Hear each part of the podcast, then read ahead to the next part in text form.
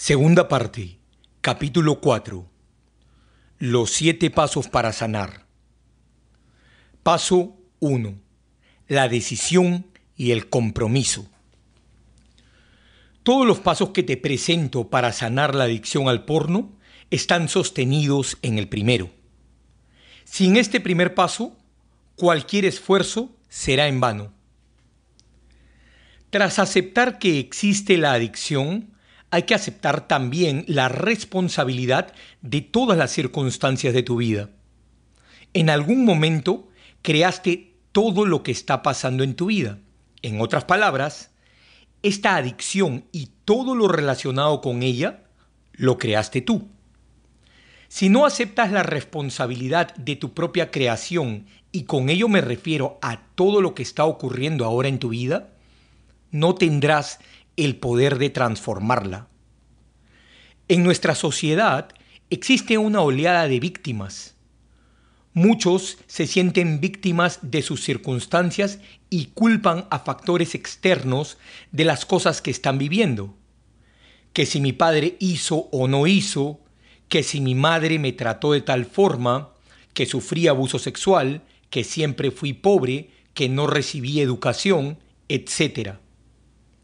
Nadie duda de que lo que te ocurrió sea o no sea verdad. Probablemente sí ocurrió. Y si tu experiencia de vida mientras crecías fue dura, hermano mío, lo siento mucho. Pero permanecer en el papel de víctima te quita tu poder personal para transformar tus circunstancias actuales.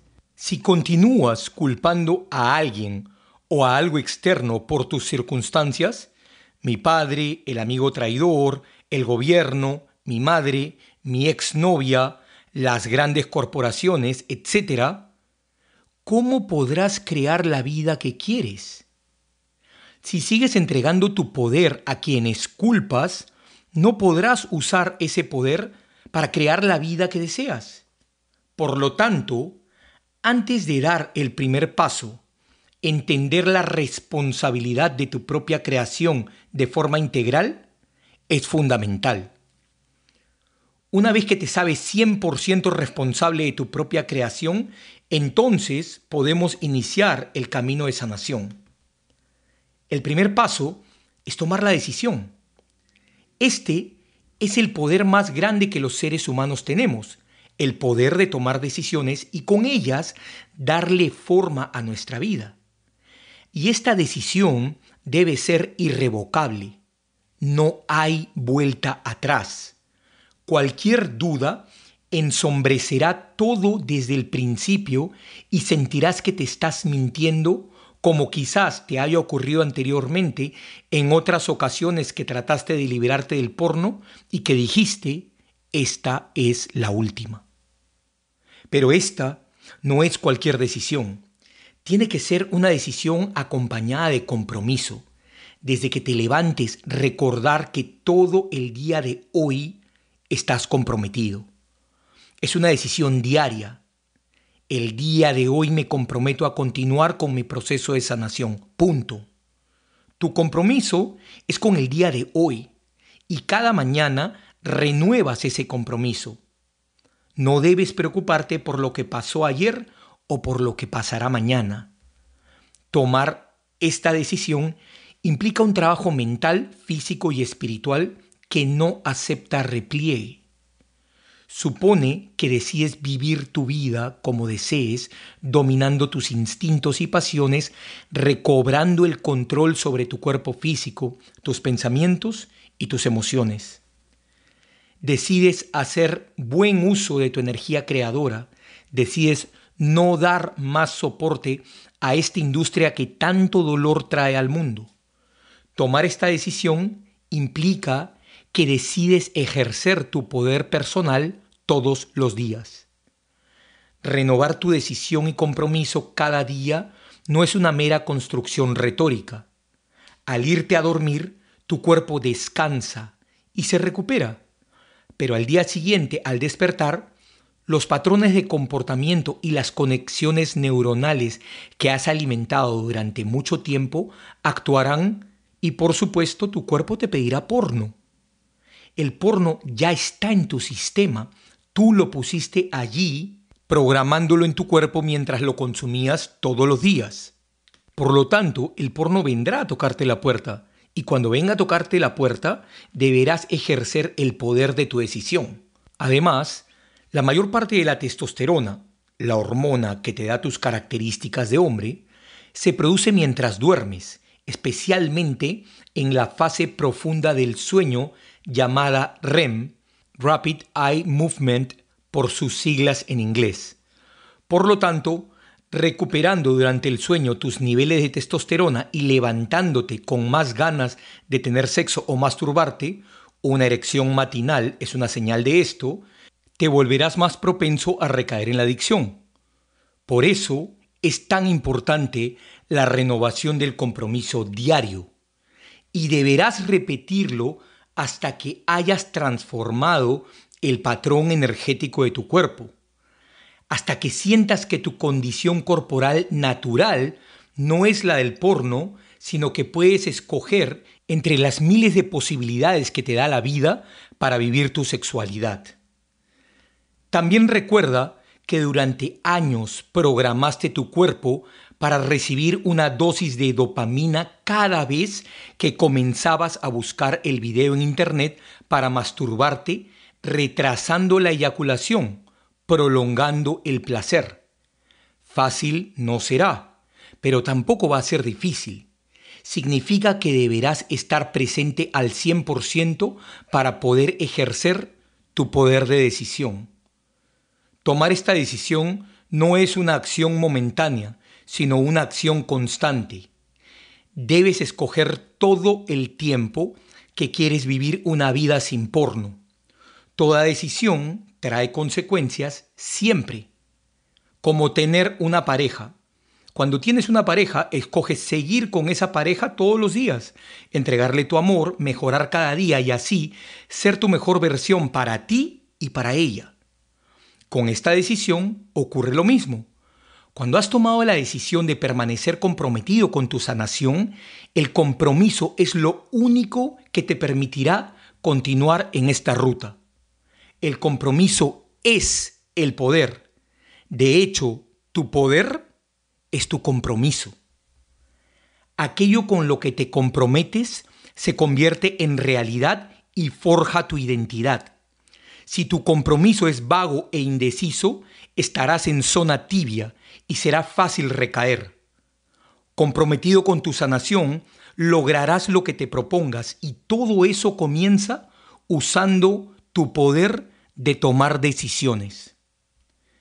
¿Quieres que enumeremos algunas de las consecuencias de tomar la decisión de abandonar el porno? Por ejemplo, creas la posibilidad de experimentar una vida sexual real no comprometes tus valores personales. No sientes la culpa o la vergüenza que conlleva violar tus propias reglas.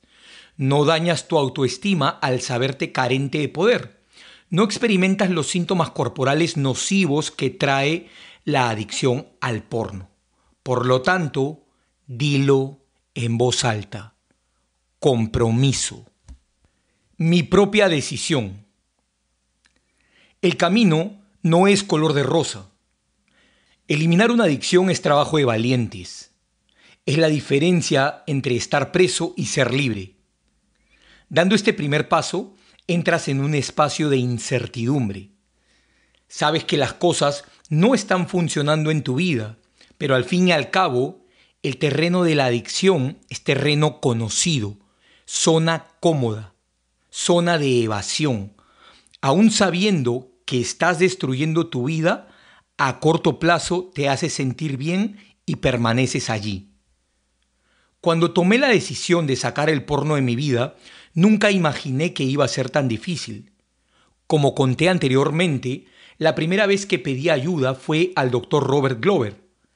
Después de varias sesiones, me recomendó buscar ayuda en algún tipo de grupo de soporte. Llegué al Sobi Room, una casa en South Beach, en el sur de la Florida, donde se reúnen a seguir los 12 pasos quienes han caído en algún tipo de adicción. El programa de los 12 Pasos es un programa creado a principios del siglo XX por William Wilson y Bob Smith para sanar la adicción al alcohol. Más adelante, los 12 Pasos se adaptaron para sanar cualquier tipo de adicción. Recuerdo cuando llegué por primera vez.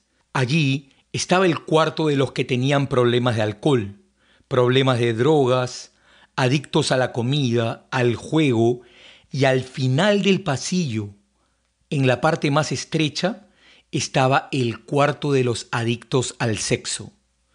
No todos eran adictos al porno.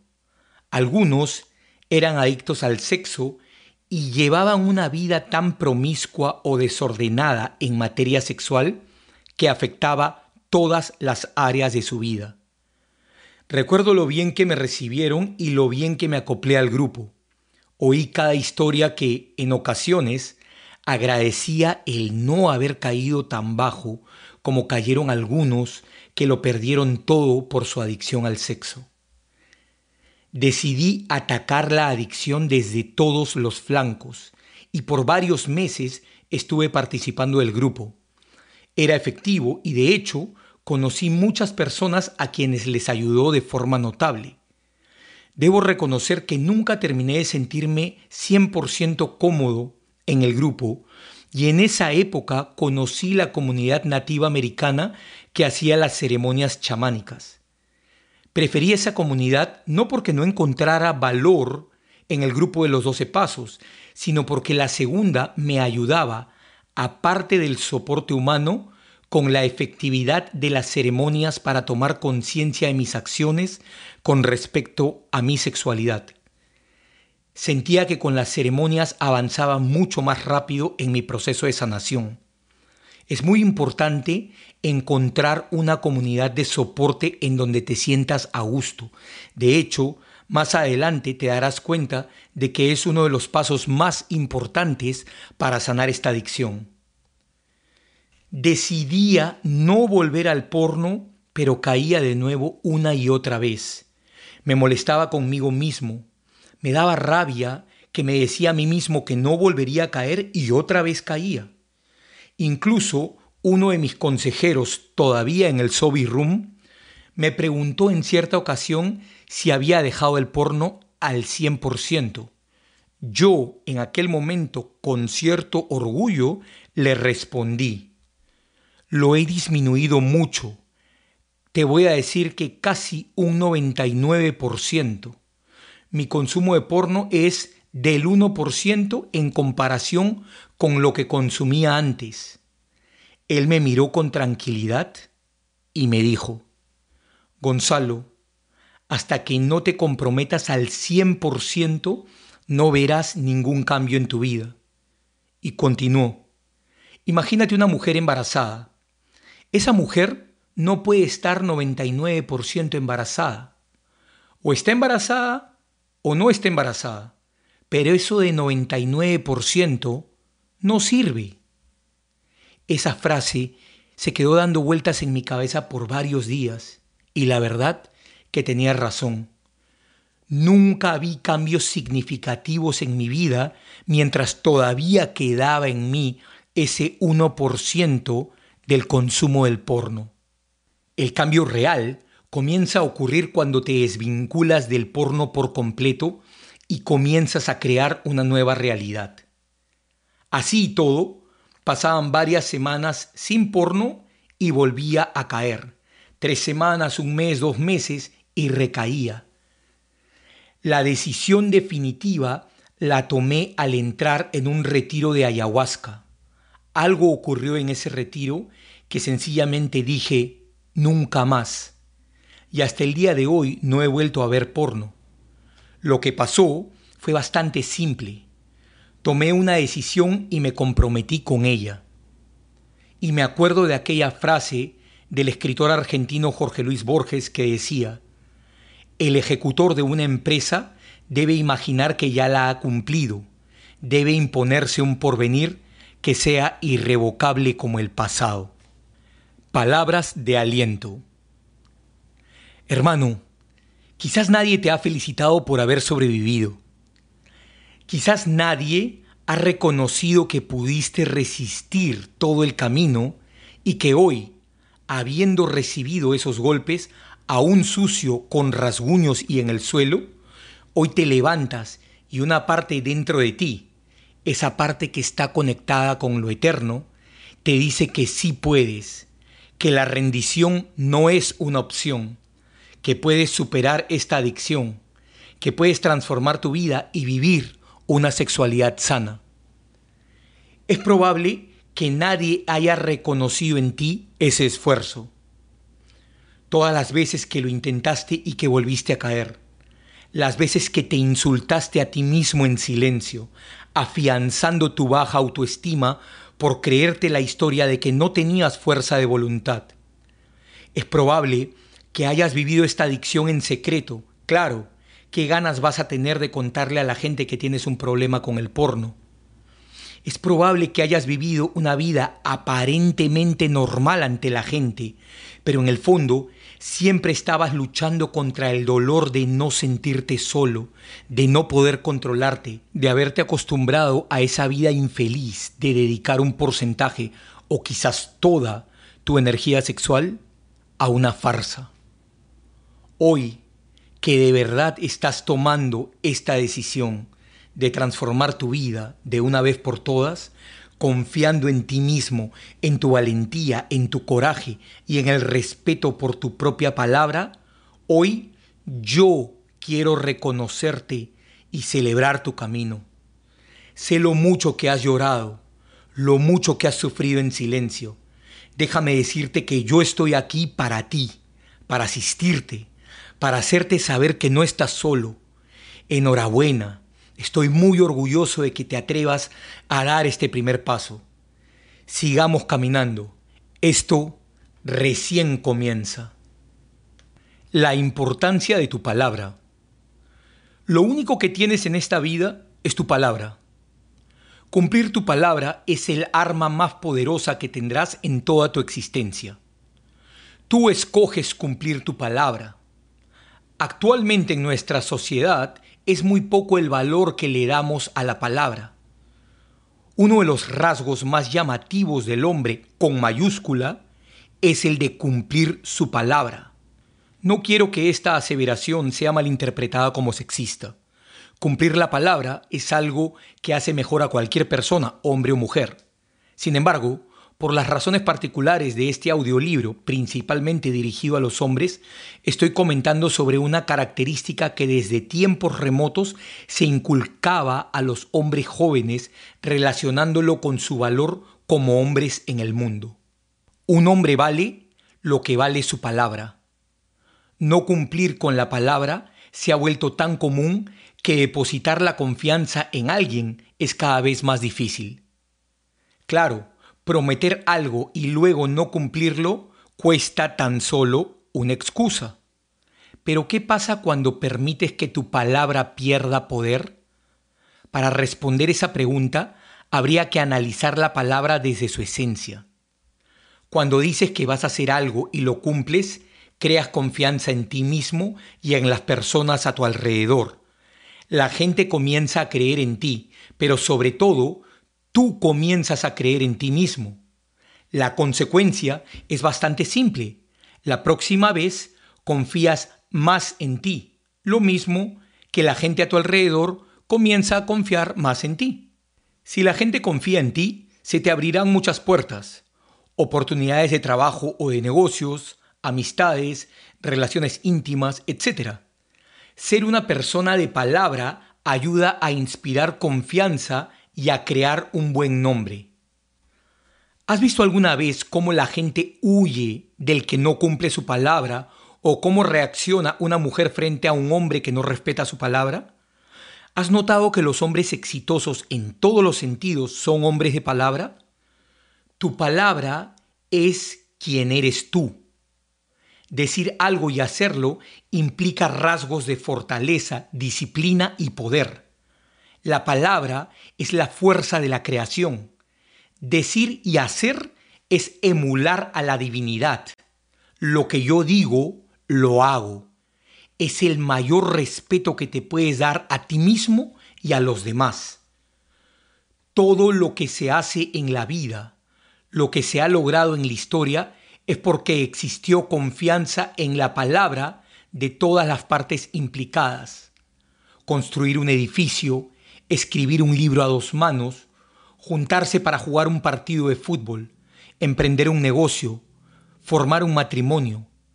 Incluso está arraigado en la cultura popular cuando se repite la frase, lo prometido es deuda. Piensa en la mafia, en los criminales, en los políticos corruptos. ¿Qué tienen todos ellos en común? Que no cumplen su palabra. Por lo tanto, no se puede confiar en ellos. La palabra es el pilar fundamental de la integridad. Lo que piensas, lo que dices y lo que haces debe ser lo mismo. Esto es integridad y el pilar sobre el que se asienta esta coherencia es tu palabra. El psicólogo norteamericano Leon Festinger fue quien acuñó el término disonancia cognitiva, que explica que es natural en las personas querer mantener la coherencia entre valores, creencias, palabras y acciones. Cuando no hay coherencia entre los valores internos, la palabra y las acciones de un individuo, se da una disonancia cognitiva y eso genera un conflicto interno. Esto es bastante común entre los adictos al porno que saben que se están dañando, saben que están perdiendo el tiempo, saben que masturbarse frente a una computadora por horas no tiene sentido. Sin embargo, lo siguen haciendo, lo que genera un conflicto que, por lo general, va a convertirse en culpa o vergüenza. Decir, voy a dejar el porno y no hacerlo, es quitarle poder a tu palabra, es quedarte en el mismo lodo en el que has estado viviendo. No es normal y no te puedes seguir engañando. Lo normal es vivir una vida sexual plena, hermosa y sana, disfrutar del placer maravilloso de la sexualidad. Y si vas a empeñar tu palabra en esta decisión, debes hacerlo usando tu poder, con la certeza de que dices que lo harás y lo cumples.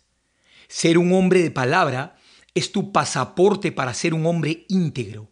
Además, hace aumentar tu poder personal, aumenta el respeto por ti mismo y sobre todo genera confianza de los demás hacia ti y la confianza es el pegamento de todas las acciones humanas.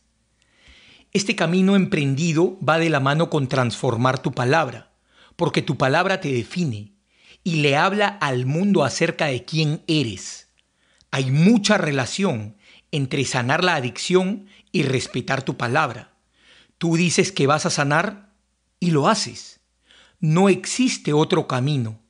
Al principio costará, pues has estado acostumbrado a romper tus promesas durante mucho tiempo. Pero en el momento en que la tentación te esté arrastrando, es cuando más debes estar presente y recordar que estás cumpliendo tu palabra contigo mismo. Siempre es contigo mismo. Sigamos caminando. Paso 2. El cambio de tu ambiente. ¿Por qué es importante? Cambiar de ambiente es necesario en los tres niveles que te rodean y debe ser de forma integral. Tu ambiente mental, tu ambiente social, es decir, las personas con las que pasas tiempo, y tu ambiente físico, el lugar donde veías porno. Cada vez que repitas tu rutina, automáticamente tu cuerpo te va a pedir la dosis diaria de dopamina a la que lo has acostumbrado. Has entrenado a tu cuerpo por mucho tiempo a recibir dopamina con porno. Es lógico que cuando llegues a casa y te encuentres en la privacidad de tu cuarto, frente a tu computadora, quieras sentarte frente a la pantalla y caer en la adicción otra vez. Estamos juntos para romper un patrón de conducta destructivo que ha venido consumiendo tu energía durante mucho tiempo. Por eso, debemos usar cada recurso disponible para que ese patrón se rompa. Cambiar el ambiente es decisivo, puesto que juega un papel fundamental no solo en crear la adicción, sino también en darle soporte todos los días. Cuando comienzo el programa con hombres que quieren sanar su adicción al porno, el cambio de ambiente es el trabajo más intenso. Una de las primeras cosas que veo es que la mayoría tiene un montaje y una rutina casi perfecta para ver porno y masturbarse todos los días. Por ejemplo, la privacidad del cuarto, los audífonos, el saber exactamente a qué website van a ir, qué categoría de porno van a ver, qué actrices son las que más les gustan, a las que escogen, ya sea por su comportamiento o por cómo lucen, qué escenas específicas son a las que vuelven siempre, dónde van a eyacular, con qué se van a limpiar, etc. Yo comienzo un nivel muy intenso de preguntas que en ocasiones son muy explícitas, pero cada pregunta que hago tiene un porqué. Y las respuestas me brindan información sobre conflictos no resueltos, traumas o fijaciones, deseos sexuales no satisfechos o fantasías no realizadas buscando la manera de salir. Es que por lo general, durante años, el hombre que llega hasta mí ha venido creando conexiones neuronales en torno al porno y la masturbación. Y el cerebro tiende a la repetición porque es lo que conoce, porque sabe que no morirá con esa acción repetida. A esto se le llama la autopreservación, que literalmente es que el cerebro no busca mejorar, sino permitir que el cuerpo sobreviva y aparte de ser espacio conocido, es seguro y placentero, o sea que la búsqueda de la repetición está casi asegurada. El hombre que tiene la adicción al porno, al despertarse, lo primero que hace es buscar porno o entrar en la rutina de forma inconsciente. Es decir, de forma automática ir al trabajo, regresar a casa con una extraña sensación de contento porque sabe que se va a encontrar con el porno y eso se repite todos los días. ¿Suena familiar? Pues ese ambiente tóxico que incita al hombre todos los días a repetir lo mismo es lo que uno comienza a transformar en conjunto. Por ejemplo, el cuarto donde veías porno debe ser modificado. Sacar la computadora, instalar un bloqueador de páginas, poner unas reglas estrictas de acceso a la tecnología cuando estás en casa, pagar por una aplicación, etc. Lo importante es que te pongas normas respecto a los aparatos que utilizas para ver porno y sobre todo cumplir esas normas sin excepciones, porque tu prioridad es sanar. Otra cosa a la cual le debes poner atención son las horas, puesto que es a determinadas horas del día cuando usualmente consumes porno y el cuerpo te pedirá repetición. El cuerpo se adapta a la rutina como un mecanismo de sobrevivencia y tu cerebro ayuda constantemente a esa adaptación. Por eso, en aquellas horas en las que antes te sumías en la adicción, deberás ocupar actividades que construyan una nueva rutina, acorde con la nueva identidad que estás tratando de crear. Así, te liberas del modo automático y comienzas a crear un nuevo patrón energético en tu cuerpo. Esto es reprogramar tu sistema nervioso. El hecho de que tu cuerpo te juegue esta pasada de pedirte que repitas la acción adictiva no significa que tu cuerpo esté en contra de ti.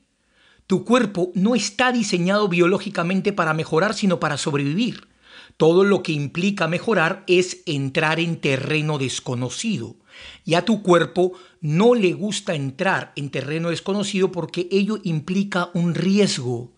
Y tu cuerpo, ante todo, lo que quiere es mantenerte vivo, libre de riesgos y peligros.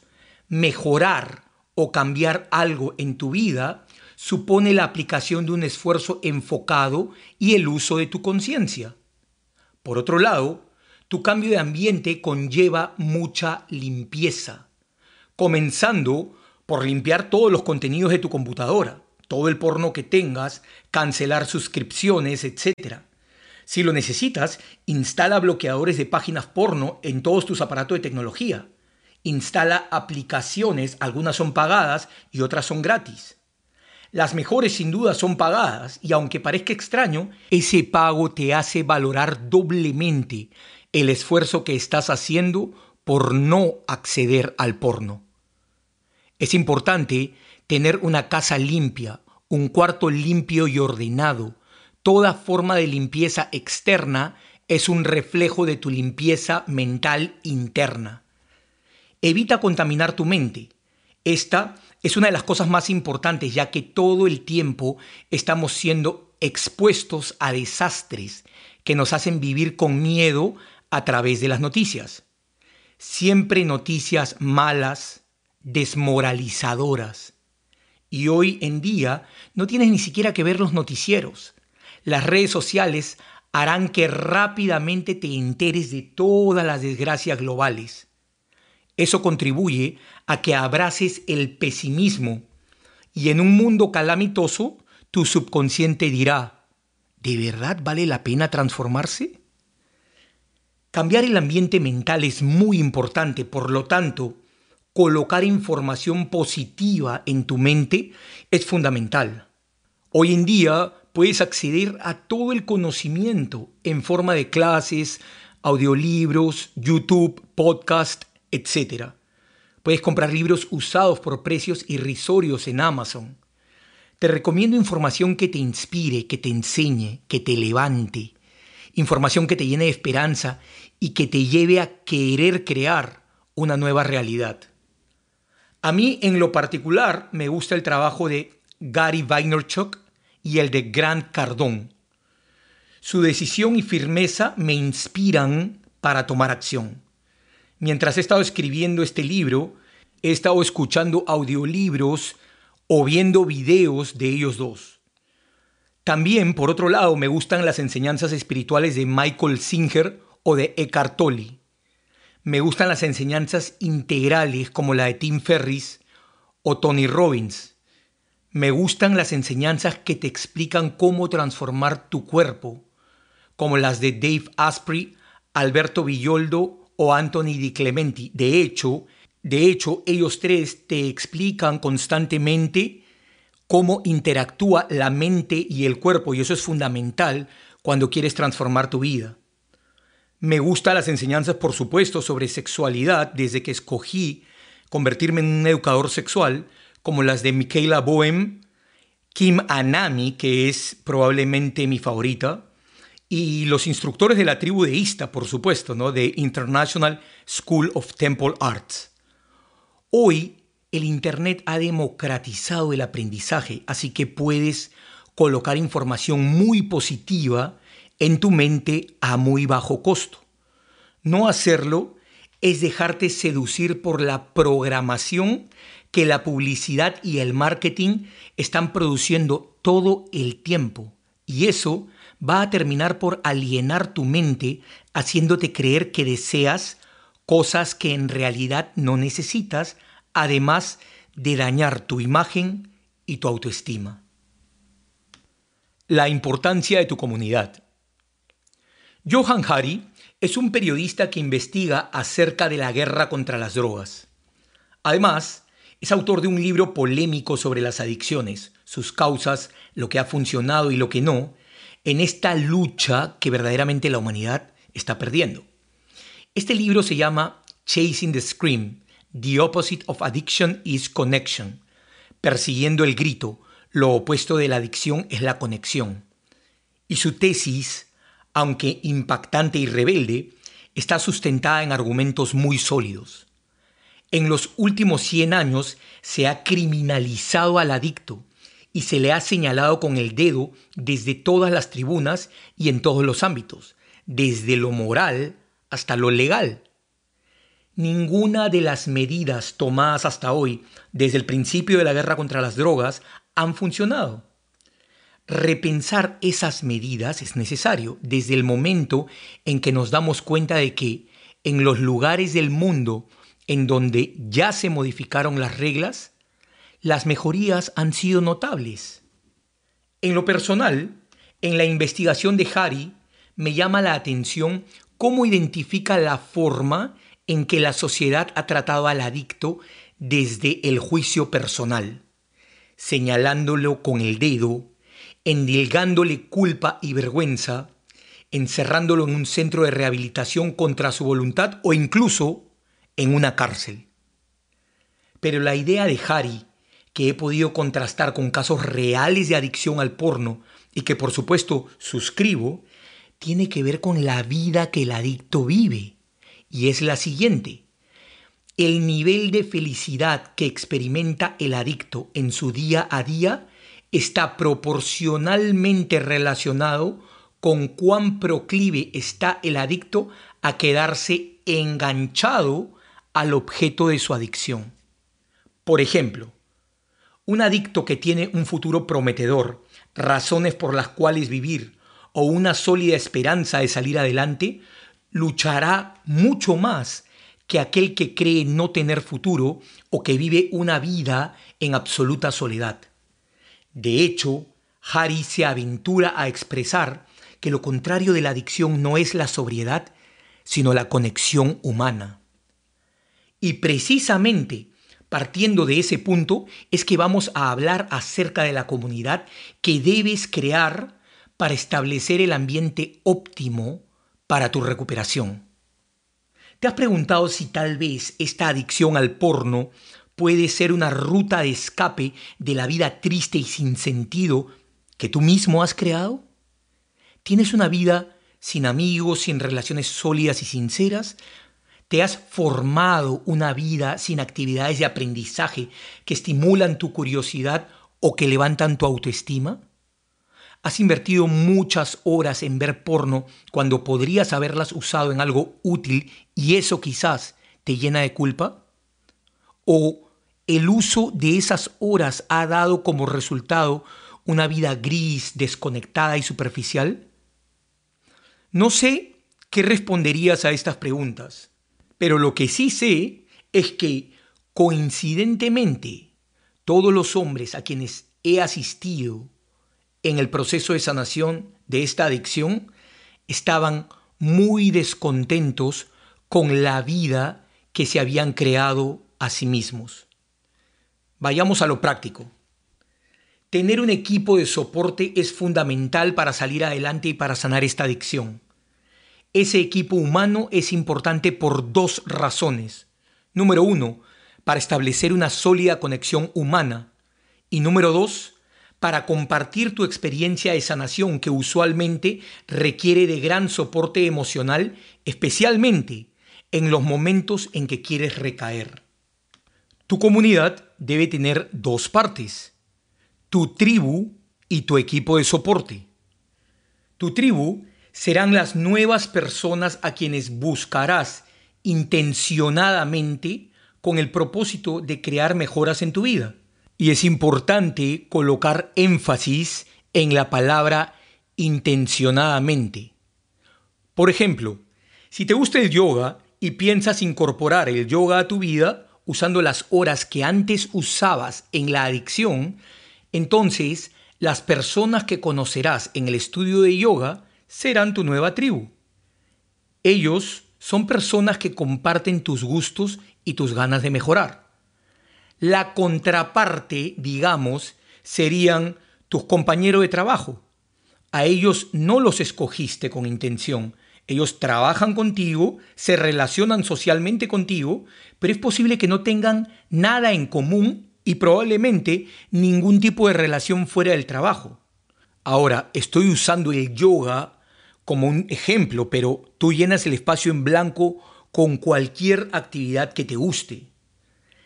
Incorporando nuevas actividades en tu vida, indefectiblemente conocerás personas, gente que está alineada contigo y con la que tienes varias cosas en común. Por eso escogiste esa determinada actividad, ¿cierto? Para ellos es importante lo que para ti es importante y estar rodeado de esta gente te trae una sensación especial, esa sensación de haber encontrado a tu tribu, algo así como una sensación que es equivalente a la sensación que uno siente cuando vuelve a casa. Esa tribu es tu nueva comunidad. Al encontrarla sentirás que has encontrado tu lugar en el mundo. Una nota personal. Tu tribu está allá afuera. y probablemente se reúne con frecuencia sin ti. Solo falta que tú te acoples. Aunque también existe la posibilidad de que tu tribu no se reúna y que necesiten de ti para agruparse. Eso requiere un poquito más de trabajo, pero no es imposible. Un simple grupo de Facebook o un evento de Meetup puede hacer milagros. Cualquiera que sea el caso, debes empezar a buscar esa tribu ya. Ahora hablemos del equipo de soporte. El equipo de soporte es el grupo pequeño de personas que está involucrado en tu sanación, por lo tanto, saben de tu adicción, pero sobre todo saben de tu deseo de mejorar. Tu equipo de soporte no deberá tener más de cinco personas. Es un grupo de confianza y de responsabilidad, especialmente de ti hacia ellos. Entre las personas de este grupo debes escoger a una persona por lo menos que sea un profesional o alguien que represente alguna forma de autoridad. Los otros tres o cuatro deben ser amigos de tu entera confianza, quienes serán de enorme ayuda para que salgas adelante. Dentro de tu equipo es recomendable que uno o dos puedan contestar tus llamadas, de preferencia a cualquier hora, pues habrá momentos que vendrán de forma inesperada que deberás llamarlos para no caer en los hábitos de conducta relacionados al porno que quieres erradicar. Tu equipo de soporte debe estar sinceramente interesado en tu sanación. A ellos debe importarle tu bienestar. Ellos reconocerán tus triunfos y te ayudarán a levantarte del suelo cuando caigas, porque inevitablemente caerás, pero teniéndolos cerca será mucho más fácil seguir adelante. Arma este equipo de soporte cuanto antes, sea abierto y sincero con los amigos que más quieras y los que más te quieran. Sé sincero con ellos, pero sobre todo, sé muy sabio para decidir a quién involucrar en este proceso. Existe la posibilidad de que le pidas a alguien que sea de tu equipo de soporte y que esa persona te diga que no. Si eso ocurre, entonces qué bueno que te diste cuenta a tiempo de con quién cuentas y con quién no. Por otro lado, la persona calificada de tu grupo de apoyo deberá ser alguien que conoce bien tu proceso y que tenga una posición de autoridad, ya sea en lo espiritual, o en lo personal.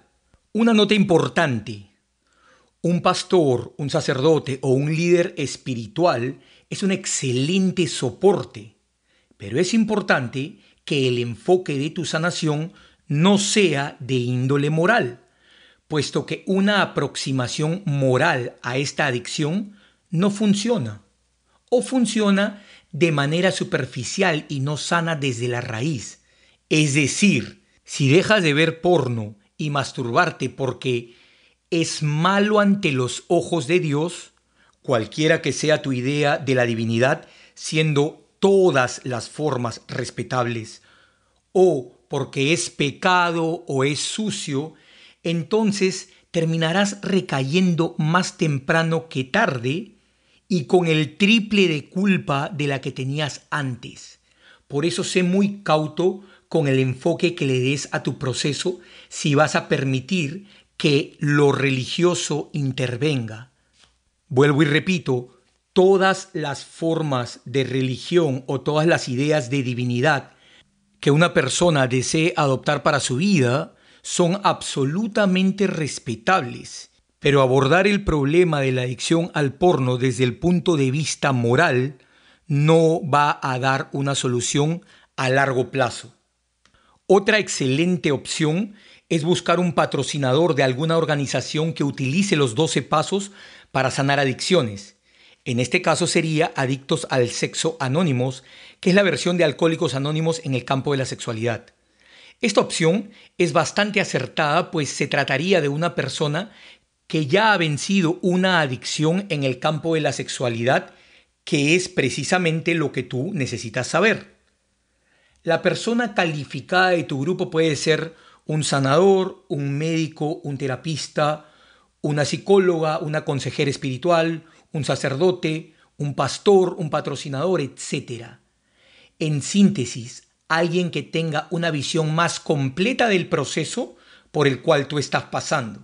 Esa persona te podrá dar un apoyo doble porque esa persona te apoya con su presencia como ser humano que te observa y además te puede dar el apoyo profesional o de la experiencia.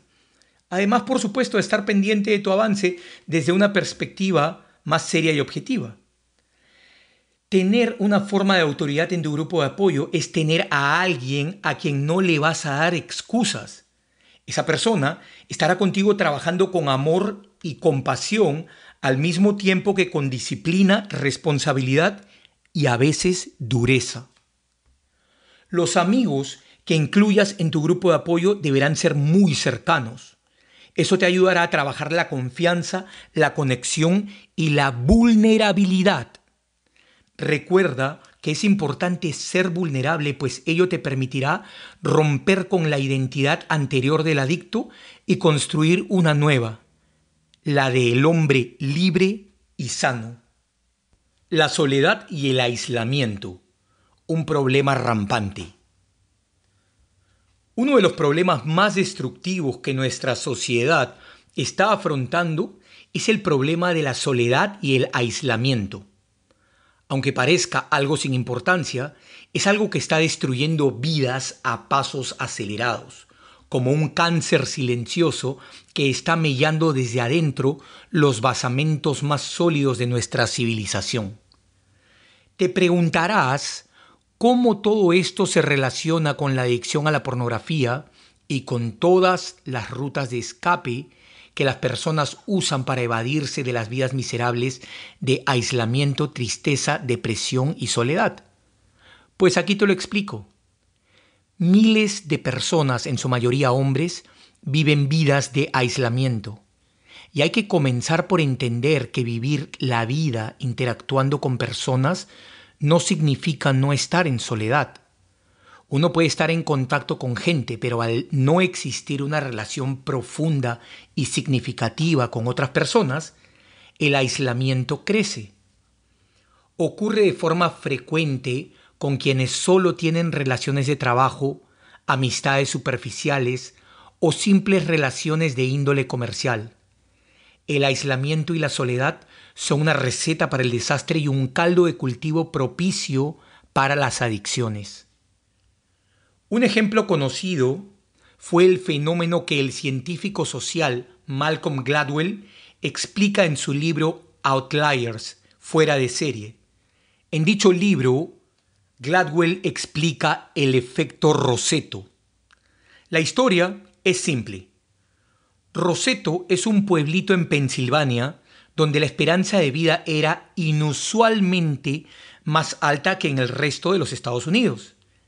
Y por más que los expertos estudiaban los hábitos y costumbres de la gente de Roseto, no lograban dar con la razón de por qué la gente de allí vivía mucho más que en el resto del país. Corrían los años 60 cuando al comparar las estadísticas de su población se percataron que su tasa de mortandad era bajísima y la esperanza de vida promedio superaba con creces a la del resto de la nación. Lo sorprendente del caso fue que quienes comenzaron a estudiar los hábitos de la gente de Roseto se dieron cuenta de que su actividad diaria no se diferenciaba demasiado de la actividad promedio nacional en dieta o en ejercicios. La única diferencia era que los pobladores de la ciudad de Roseto mantenían muy vivas las costumbres que habían heredado de su tradición italiana de juntarse por las noches a compartir juntos la velada. Participaban constantemente en actividades sociales, se juntaban en casa de alguien para conversar y mantenían muy activa su vida en comunidad. Después de años de estudiar su comportamiento colectivo, llegaron a la conclusión de que su alta esperanza de vida estaba directamente relacionada con la forma como gestionaban su vida social. Los pobladores de Roseto estaban alimentándose espiritualmente los unos a los otros a través de la compañía, la charla amena, la conversación íntima, el contacto humano, la risa, la agrupación o el simple hecho de escucharse los unos a los otros.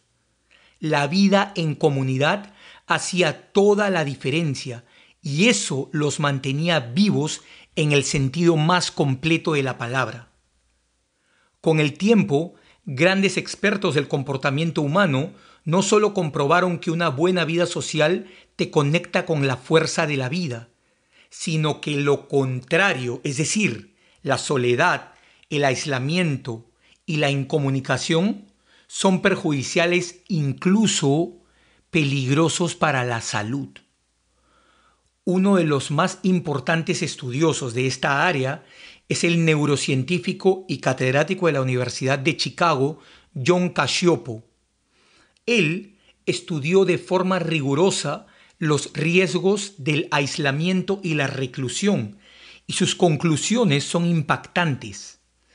El aislamiento es peligroso e incluso puede llegar a ser fatal. Cacioppo publicó un libro llamado Loneliness, Human Nature and the Need for Social Connection, Soledad, la naturaleza humana y su necesidad por conexión social.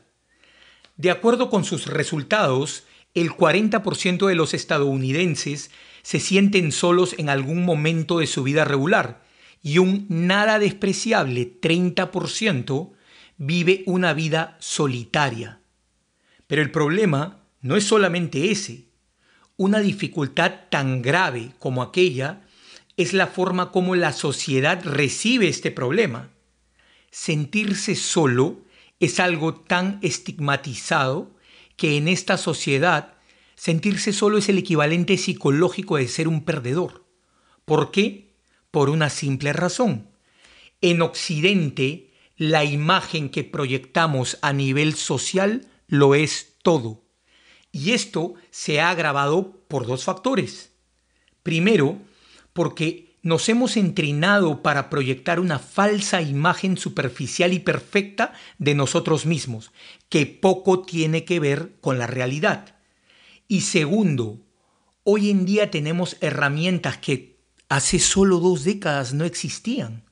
Varias plataformas de redes sociales donde colocamos nuestra vida cotidiana en una vitrina, de donde derivamos prestigio social colocando la foto perfecta que proyecta una idea que queremos vender sobre nuestra imagen, incluso a costa de la verdad. Y este juego se ha extendido tanto que si no estamos representados por la foto perfecta, somos percibidos como un fracaso social. Entonces, ¿Qué es lo que hace la mayoría de las personas que vive una vida aislada y de soledad? En primer lugar, tratar de negarlo y después buscar alguna distracción o ruta de escape que termina siendo el Internet, el celular, las redes sociales, las compras compulsivas, el alcohol, las drogas, el sexo, el porno, etc. ¿Suena familiar? Y después de darse cuenta de que estas distracciones no te acercan para nada a la felicidad, entonces, para no confrontar aquel incidente doloroso, empiezan a aparecer los diferentes comportamientos adictivos. Las personas aisladas y solitarias son mucho más proclives a caer en adicciones como forma de manejar y soportar una vida miserable. Según los estudios de Cachiopo, la soledad y el aislamiento aumentan tu posibilidad de morir más temprano en un 45%. Esto es alarmante si lo comparamos con porcentajes como en el alcoholismo, que aumenta tu posibilidad de morir más temprano en 30%, o la obesidad, que aumenta tu posibilidad de morir más temprano en 20%. Es decir, y haciendo la previa aclaración de que todos son negativos, la soledad y el aislamiento son más peligrosos que la obesidad y el alcoholismo. Dentro de los descubrimientos de Casiopo en la disciplina científica denominada neurociencia social, es que el cerebro de aquel que no tiene interacciones sociales entra en un modo de autopreservación o de sobrevivencia. Y en ese modo, la persona está en un constante estado de hipervigilancia. Con el cerebro en ese estado, la persona busca todo el tiempo amenazas sociales en sus interacciones, incluso en aquellos lugares en donde esas amenazas no existen. Esto creará el campo propicio para que las pocas interacciones sociales que pueda tener se conviertan en interacciones sociales negativas. ¿Has visto alguna vez a un individuo que vive aislado o en soledad tratando de socializar? Usualmente son percibidos como extraños o socialmente torpes. Entonces, si desde antes ya tenían una identidad negativa y antisocial de sí mismos, al confirmarlo en la realidad con interacciones sociales negativas, el resultado será volverse más aislado y más solitario. Por lo tanto, ser solitario no solo es peligroso intrínsecamente, sino que se puede convertir en un círculo vicioso, ya que salir de ello requiere de un esfuerzo dedicado y de perseverancia. Un individuo solitario es tierra propicia para alguna adicción como el alcohol, las drogas, el porno, que terminan siendo escapes a esa soledad. ¿Tienes alguna duda sobre la magnitud de este problema? ¿Piensas que puedo estar exagerando? Pues déjame decirte que el problema de la soledad podría convertirse en una catástrofe global. En el Reino Unido, en el año 2018, se ha creado el primer Ministerio de la Soledad para combatir una triste realidad del mundo moderno. Dicho ministerio posee programas gubernamentales y un presupuesto ministerial para atacar esta plaga. La primera ministra británica, Theresa May, nombró a Tracy Crouch como la primera ministra de la soledad para confrontar este peligroso mal que se está convirtiendo en una plaga mundial. El Reino Unido ha convertido la soledad en un asunto de Estado pues después de hacer importantes estudios, se ha llegado a la conclusión que la soledad puede tener consecuencias peligrosas y hasta fatales. Encuentra a tu tribu. Encontrar a tu tribu es el secreto para crear una nueva vida, no solo para sanar, sino también para construir. El principal apoyo que tendrás para sanar y no recaer será tu tribu. El equipo de soporte, es decir, la gente involucrada en tu proceso de sanación y a quienes recurres en caso de que necesites soporte social, te dará la mano en relación con la adicción. Pero con tu tribu construirás una nueva vida, compartiendo cosas en común, afinidades, actividades y aprendizaje. Recuerda, ahora tendrás tiempo libre que ya no dedicarás a la adicción, por lo tanto, es fundamental que estés atento cuando esos tiempos muertos lleguen a ti. El deseo por recaer en el viejo hábito del porno aparecerá. Por eso es fundamental estar preparado para afrontar la situación y evitar la recaída. Además, como estás reconstruyendo tu vida, qué mejor momento que este para incluir actividades donde vayas a conocer personas alineadas con tu nuevo yo cuando hayas definido esa actividad, entonces tomas acción inmediata. Digamos que a partir de ahora quieres tomar clases de guitarra. Entonces, con disciplina vas a definir tus horas de práctica diaria. El maestro o la academia donde tomarás las clases, incluso es válido que solo aprendas con tutoriales de YouTube, pero debe estar escrito en tu calendario. Recuerda, que a través de tu nueva pasión encontrarás nuevas personas que traerán color, emociones nuevas, experiencias interesantes y en general un brillo especial a tu nueva forma de vivir. Esas personas que comparten contigo tu nueva vida es tu tribu. Esa gente, a diferencia de la gente del trabajo, es gente con quien compartirás tiempo en actividades y experiencias que transformarán tu vida. Yo encontré mi tribu en varios lugares que menciono a continuación. Entre las personas que hacían ceremonias chamánicas nativas americanas, encontré gente entregada y comprometida con su sanación y su vida espiritual. Allí conocí a gran parte de las amistades que cultivo hasta hoy y que fueron cruciales en el soporte para mi sanación. En el Mankind Project, probablemente la organización más grande del mundo en cuanto a soporte para hombres que quieren asumir la responsabilidad de su propia vida, en esta organización conocí hombres extraordinarios y aprendí la premisa milenaria de que el hombre, cuando es niño, debe ser iniciado en la masculinidad, como ha ocurrido por siglos en tribus ancestrales en todo el planeta.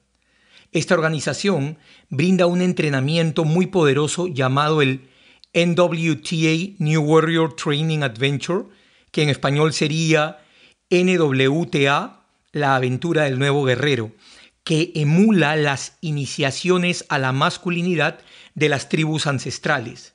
Aquí encontré hombres que estaban muy comprometidos con hacerse responsables de cada uno de sus actos. Otro espacio social en el cual me involucré fue la Escuela de Desarrollo Personal Landmark Education. Esta escuela Brinda cursos de transformación personal y está localizada en más de 120 ciudades a nivel mundial.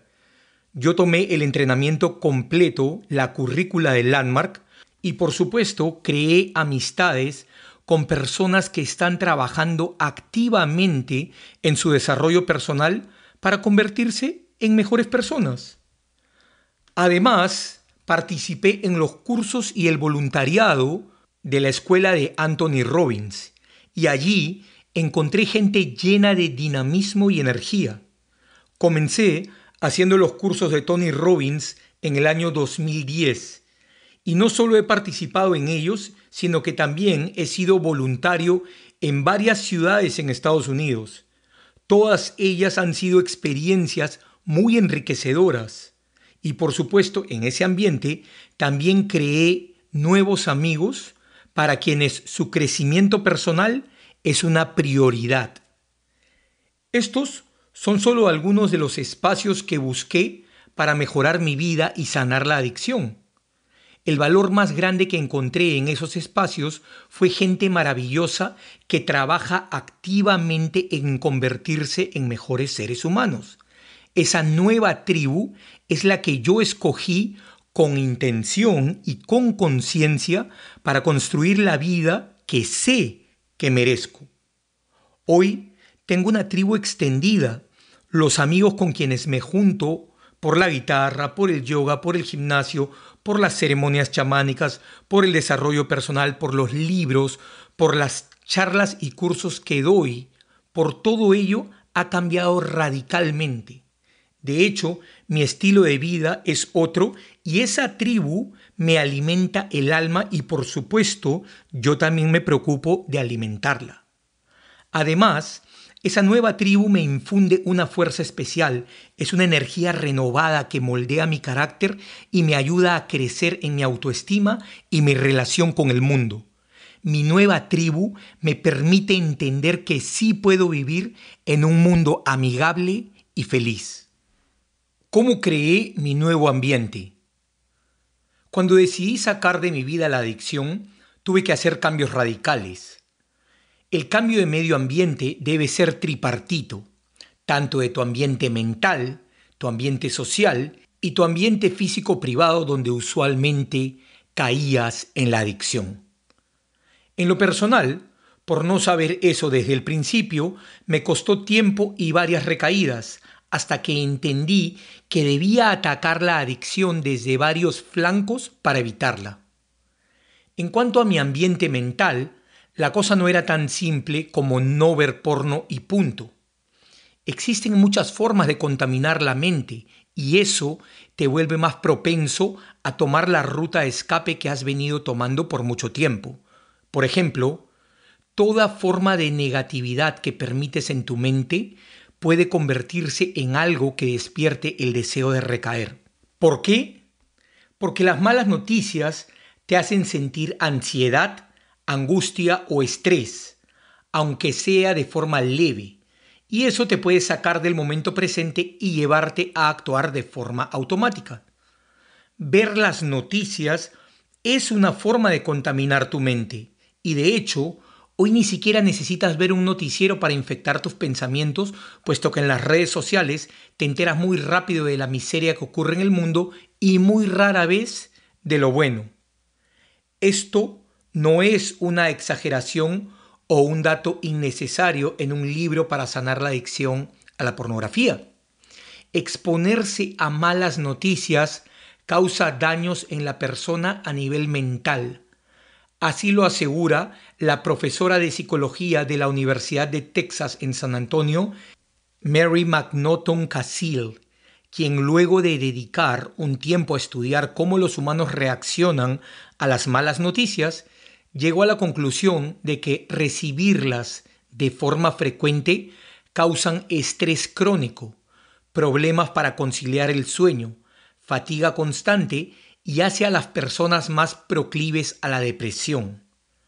Además, recibir malas noticias, asegura el estudio de McNaughton Casil, te convierte en una persona preocupada y ansiosa, y lo que es aún peor, te dificulta en tu habilidad de interactuar con el mundo, puesto que te crea la idea de que vives en un mundo peligroso y hostil. Ahora, imagínate vivir en el estado previamente descrito todos los días a causa de las malas noticias. ¿Crees que este es el mejor ambiente para alguien que está en un proceso de sanación como tú? Por eso, cuando estaba creando mi nuevo ambiente mental, tuve que convertirme en un celoso guardián de lo que mi mente consumía. No se trataba solamente de dejar el porno, sino de dejar todo aquello que despertaba emociones que me colocaban en un potencial espacio de recaída.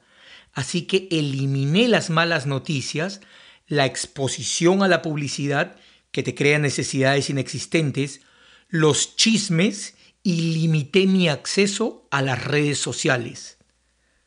Recuerdo que durante mi proceso de limpieza me di cuenta que quise creerme una mentira creada por mí, pero logré descubrir la mentira mientras trataba de hacerla. Resulta que cuando dejé de ver porno, traté de reemplazar el porno viendo modelos de Instagram, en bikini o semidesnudas, repitiéndome que aquello no era porno. Por lo tanto, podía verlo sin reserva.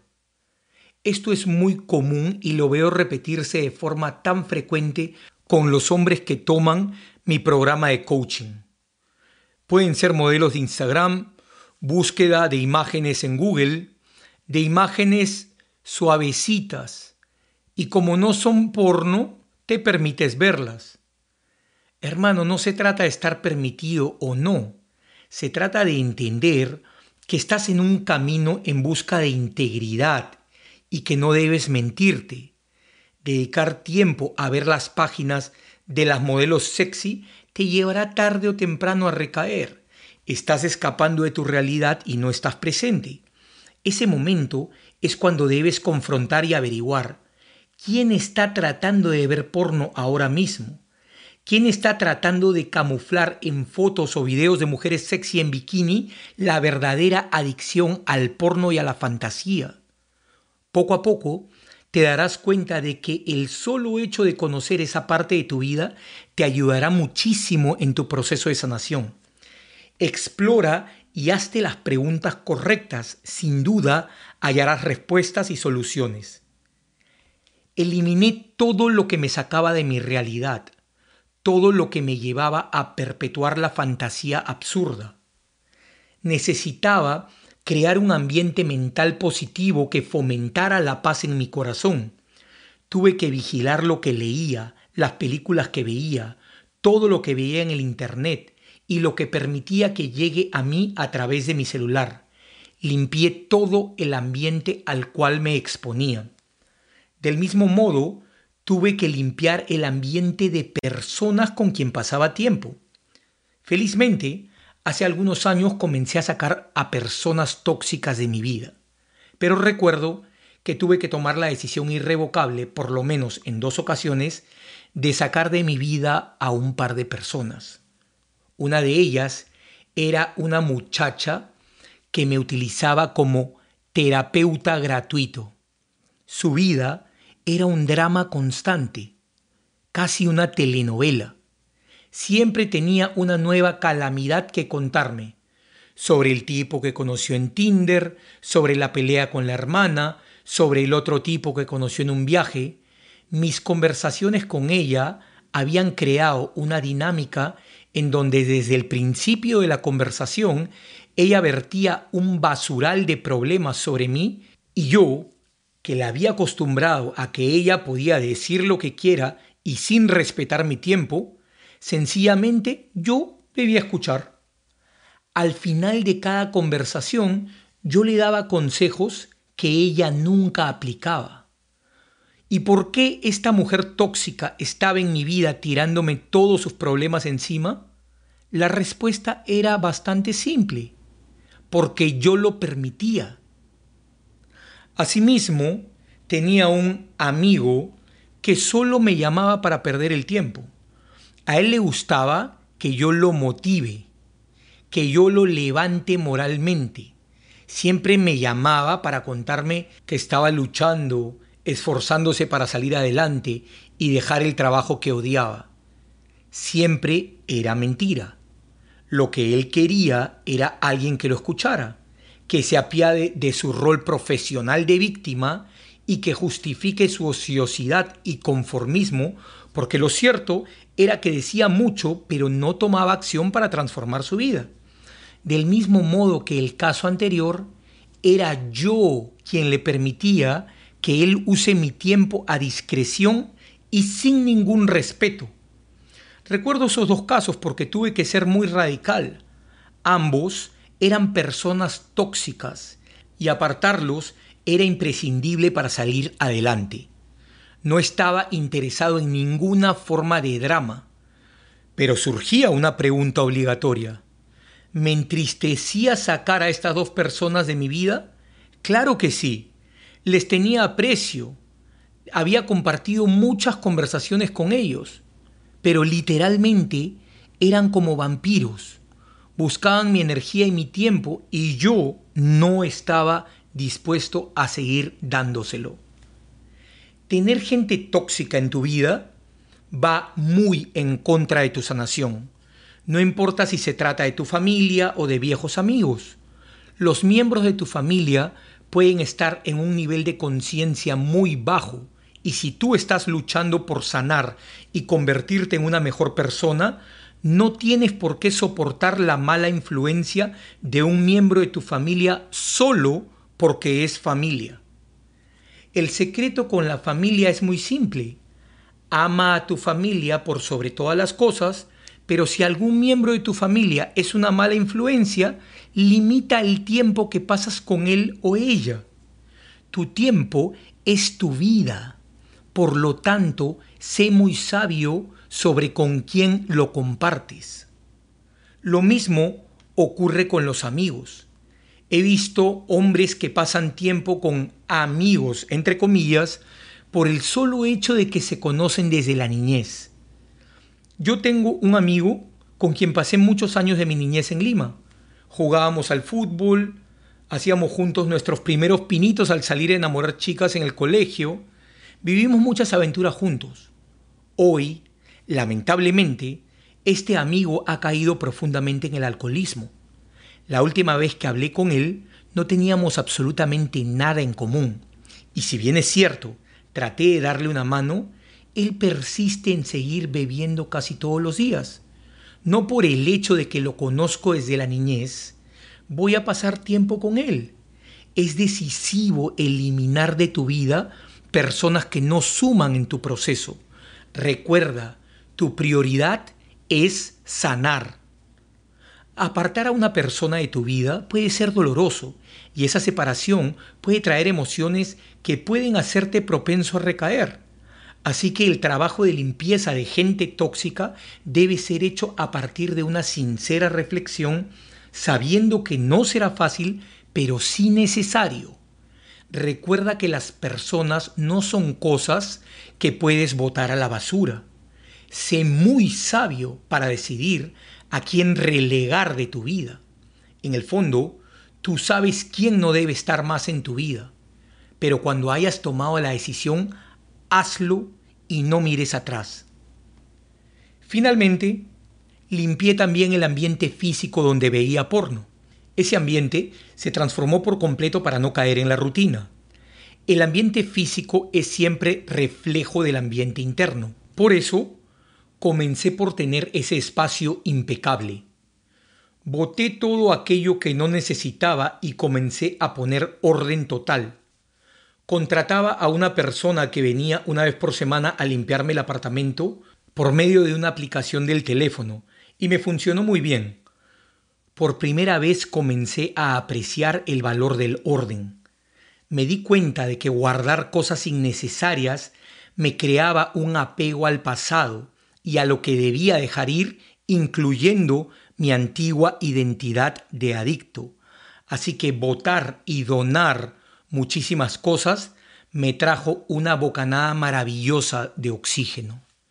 Yo no tenía seguro en la puerta de mi cuarto, pero si en tu caso es necesario quitarle el seguro a la puerta, hazlo, aunque sea de forma temporal, porque eso te crea una liberación psicológica. De más está decir que debes eliminar todo el porno que tengas en tu computadora, aunque hoy es diferente, puesto que la mayoría del porno se consume en línea. Yo usé un programa bloqueador un tiempo y me sirvió pero conforme fui avanzando en mi sanación dejé de necesitarlo. Esos bloqueadores de seguridad te dan la opción de no entrar al primer intento al site porno de siempre. Los programas bloqueadores son una protección de primera línea, pero que se pueden burlar con facilidad. Es decir, si quieres consumir porno, lo harás. Pero son un buen recordatorio de que si flaqueas en un primer momento, tienes una línea de defensa que te recordará que estás haciendo un trabajo intenso para dejar el porno. Si decides usar programas bloqueadores de porno, te recomiendo los programas pagados, puesto que el simple hecho de que estés invirtiendo tu dinero da a entender que lo estás haciendo por tu sanación y romper tu disciplina te dolerá, no solo en lo personal, sino también en tu bolsillo. Algunos programas que recomiendo son Norton Family, Custodio, NetFamily o Surfy. Varios tienen versión para la computadora, el teléfono y las tabletas. Un último comentario sobre el ambiente físico. Algo tan simple como encontrarte solo en el sitio de siempre, por lo general el cuarto, puede provocar un desencadenante que te lleve a recaer. Por lo tanto, debes estar muy alerta cuando estés allí saber qué vas a hacer y estar muy presente y no caer en las emociones automáticas. Tu ambiente físico debe proyectar la energía de un espacio de sanación y si en algún momento comienzas a ver que el ambiente comienza a ponerse sucio o desordenado, revisa dentro de ti ya que, como dije anteriormente, el ambiente externo es siempre un reflejo del ambiente interno. Paso 3. Tu mente y tu cuerpo. Meditación, respiración, ejercicios y dieta. Este capítulo es fundamental para emprender el cambio. Tu cuerpo es sagrado y es el instrumento más valioso que tendrás a lo largo de tu vida. Existen personas que quieren deslindar límites rígidos entre lo espiritual, entendido como lo etéreo o inacible, y lo físico, que es lo relacionado con lo material o corporal, otorgando mayor valor al primero que al segundo, aduciendo que lo carnal es bajo, indigno o finito, y sugiriendo que lo espiritual es eterno y verdadero. Nadie pone en tela de juicio el hecho de que este cuerpo humano es finito y tarde o temprano todos vamos a abandonarlo pero nunca he conocido a nadie en este planeta que haya podido hacer nada significativo. En realidad no he conocido a nadie que haya podido hacer absolutamente nada sin la ayuda de su cuerpo. Además, no existe momento más sagrado que el aquí y el ahora.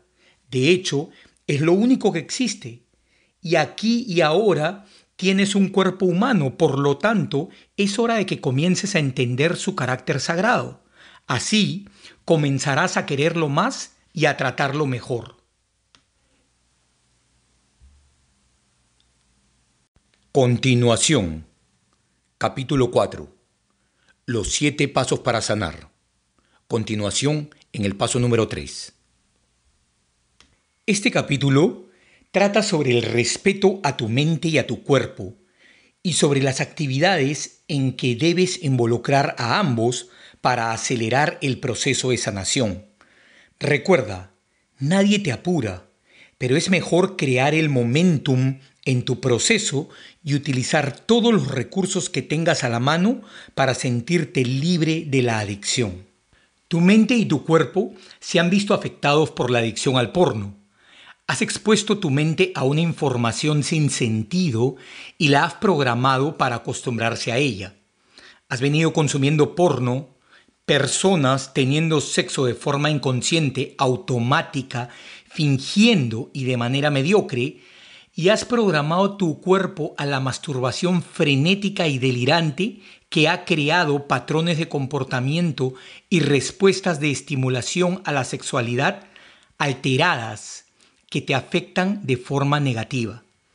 Es necesario regresar, como se diría en inglés, al default settings, algo así como a la configuración original de tu cuerpo y de tu mente para fluir en el orden de lo natural.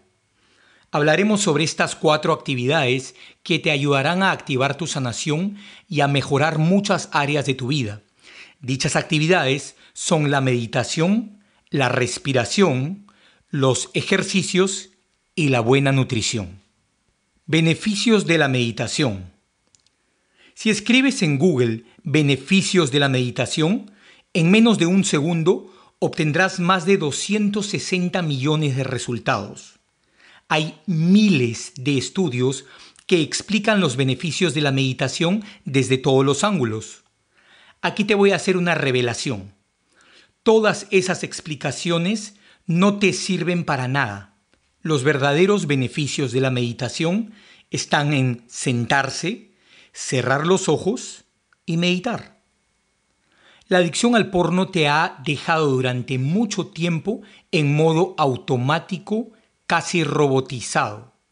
Además, te ha mantenido reaccionando en vez de crear acciones conscientes e intencionadas. El porno te ha mantenido viviendo en el caos y es imposible crear desde el caos. Solo se puede crear desde la paz. De otra manera, te mantienes en constante estado de reacción. Igualmente, has sobreestimulado tu cerebro con dopamina, ya sea para sentir algo o para huir de algo. La meditación te llevará a un espacio de calma y paz donde aprenderás a escuchar tu propio silencio. En ese silencio aprenderás a escuchar a tu cuerpo y aprenderás mucho de ti mismo. El silencio es un gran maestro. Hay una enseñanza simple de la meditación.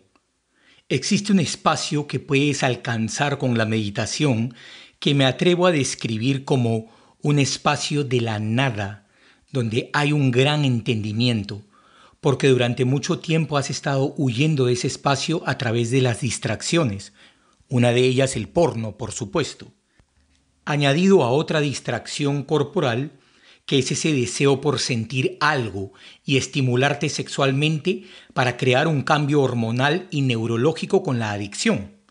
Con ello, tratabas de procurarte sensaciones positivas que después te dejaban mucho más vacío que antes. La meditación te lleva a ese espacio vacío, a esa nada de la cual hemos venido escapando por tanto tiempo. Pero al entrar en esa nada, ingresas en un mundo de entendimiento sobre ti mismo donde intuyes una verdad universal, que todo va a estar bien. Es un sentimiento que no es ni bueno ni malo. La meditación te permite entrar en el espacio en donde simplemente eres y punto. Además, recuerda que la energía masculina te permite estar en paz en el espacio vacío, pues no es un vacío de la existencia, sino del ego. Entender esto es una forma de trascendencia. No te asustes, no me interesa hablarte de las nubes sutiles o de espíritus incorpóreos que le resten sentido pragmático al libro. Quiero entregarte herramientas útiles y prácticas y es precisamente por eso que te hablo acerca de la meditación. Verás, el mundo frenético del porno, acelerado y delirante, es un mundo de mucho ruido. Ese ruido es insoportable. Los actores insultando a las actrices, las actrices con sus trastornados gemidos falsos, tu propia conversación interna que busca sin parar cada espacio para ver porno y también tu propia voz de autocastigo avergonzándote y culpándote por no controlar tu voluntad. Con todo ese ruido, no vendría mal un poco de silencio, el silencio del alma, el silencio que solo puedes alcanzar con una práctica diaria de meditación. Basta ya de tanto ruido. ¿Te tienes que convertir en un monje budista para implementar la meditación en tu vida? No. La meditación es una actividad práctica y son muchos los nombres de personas con enormes resultados en la vida que tienen una práctica diaria de meditación.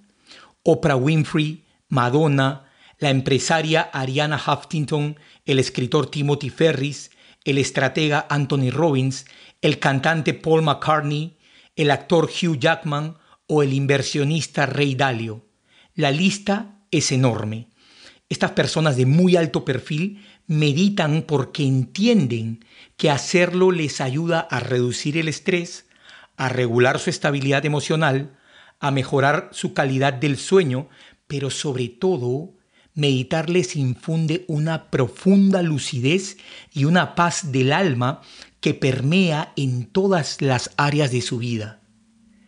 Específicamente, hay estudios sobre la relación que existe entre la meditación y el rompimiento de las conductas adictivas, ya que la meditación ayuda a dar dirección a los pensamientos, ayuda a reenfocarte, fortalece tu fuerza de voluntad y ayuda a controlar tus impulsos, a la vez que te da soporte para entender las causas subyacentes detrás del comportamiento adictivo.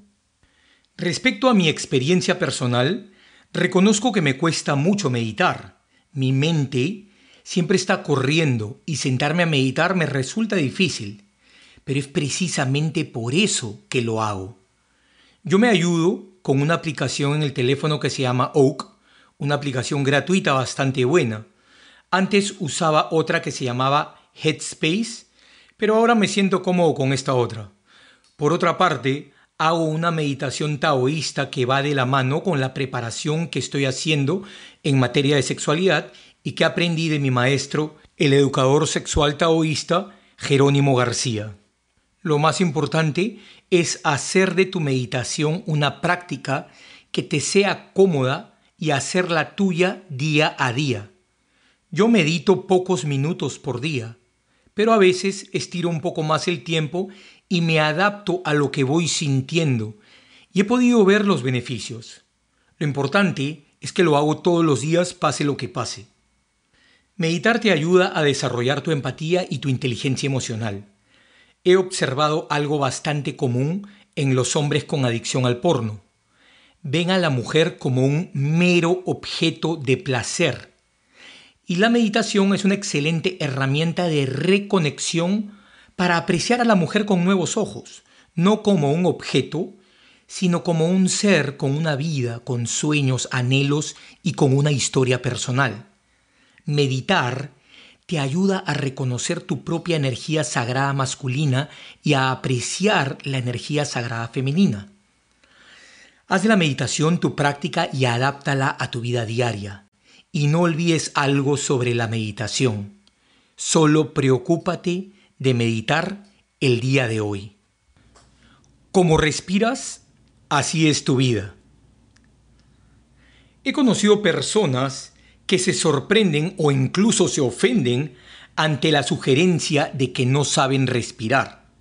La primera vez que escuché El comentario de que la mayoría de las personas no sabe respirar me pareció algo extraño y me sorprendió que el invitado tenga la audacia de decir algo así en un podcast con tanta audiencia como aquel en donde lo escuché. Pero conforme seguí escuchando, aquello cobraba más sentido. Comencé a investigar y me di cuenta de que en la civilización occidental la gran mayoría de personas ha desarrollado un patrón de respiración muy poco sano. Se trata de una forma de respirar acelerada utilizando la parte superior de los pulmones que por tamaño tiene menos capacidad de recibir oxígeno que la base de los pulmones y usando el tórax en vez del diafragma, lo que evita una respiración profunda. ¿Sabes cómo se puede identificar una correcta respiración? Mira a un bebé respirar. Cuando un niño nace, respira con normalidad, es decir, puedes ver cómo su abdomen se infla y se desinfla con naturalidad.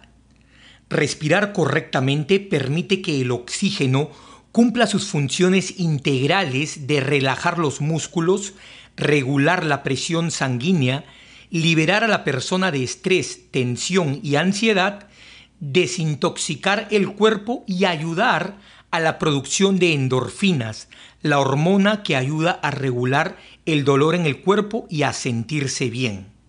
En nuestra sociedad no le ponemos la importancia que merece a la acción de respirar. Sin embargo, la cantidad de oxígeno que entra en nuestro organismo tiene consecuencias sobre el bienestar que sentimos y sobre la forma como el cuerpo regula la homeostasis. Se llama homeostasis a los fenómenos de autorregulación que ocurren de forma simultánea en el cuerpo humano para mantener el equilibrio de composición física y química de las funciones vitales. Por ejemplo, el sistema respiratorio trabaja en conjunto con el sistema circulatorio para llevar oxígeno a todas las células, con eso se regula el pH del cuerpo y el metabolismo celular. Hay una cascada de acontecimientos vitales que ocurren en el cuerpo, todos relacionados con la forma como respiras.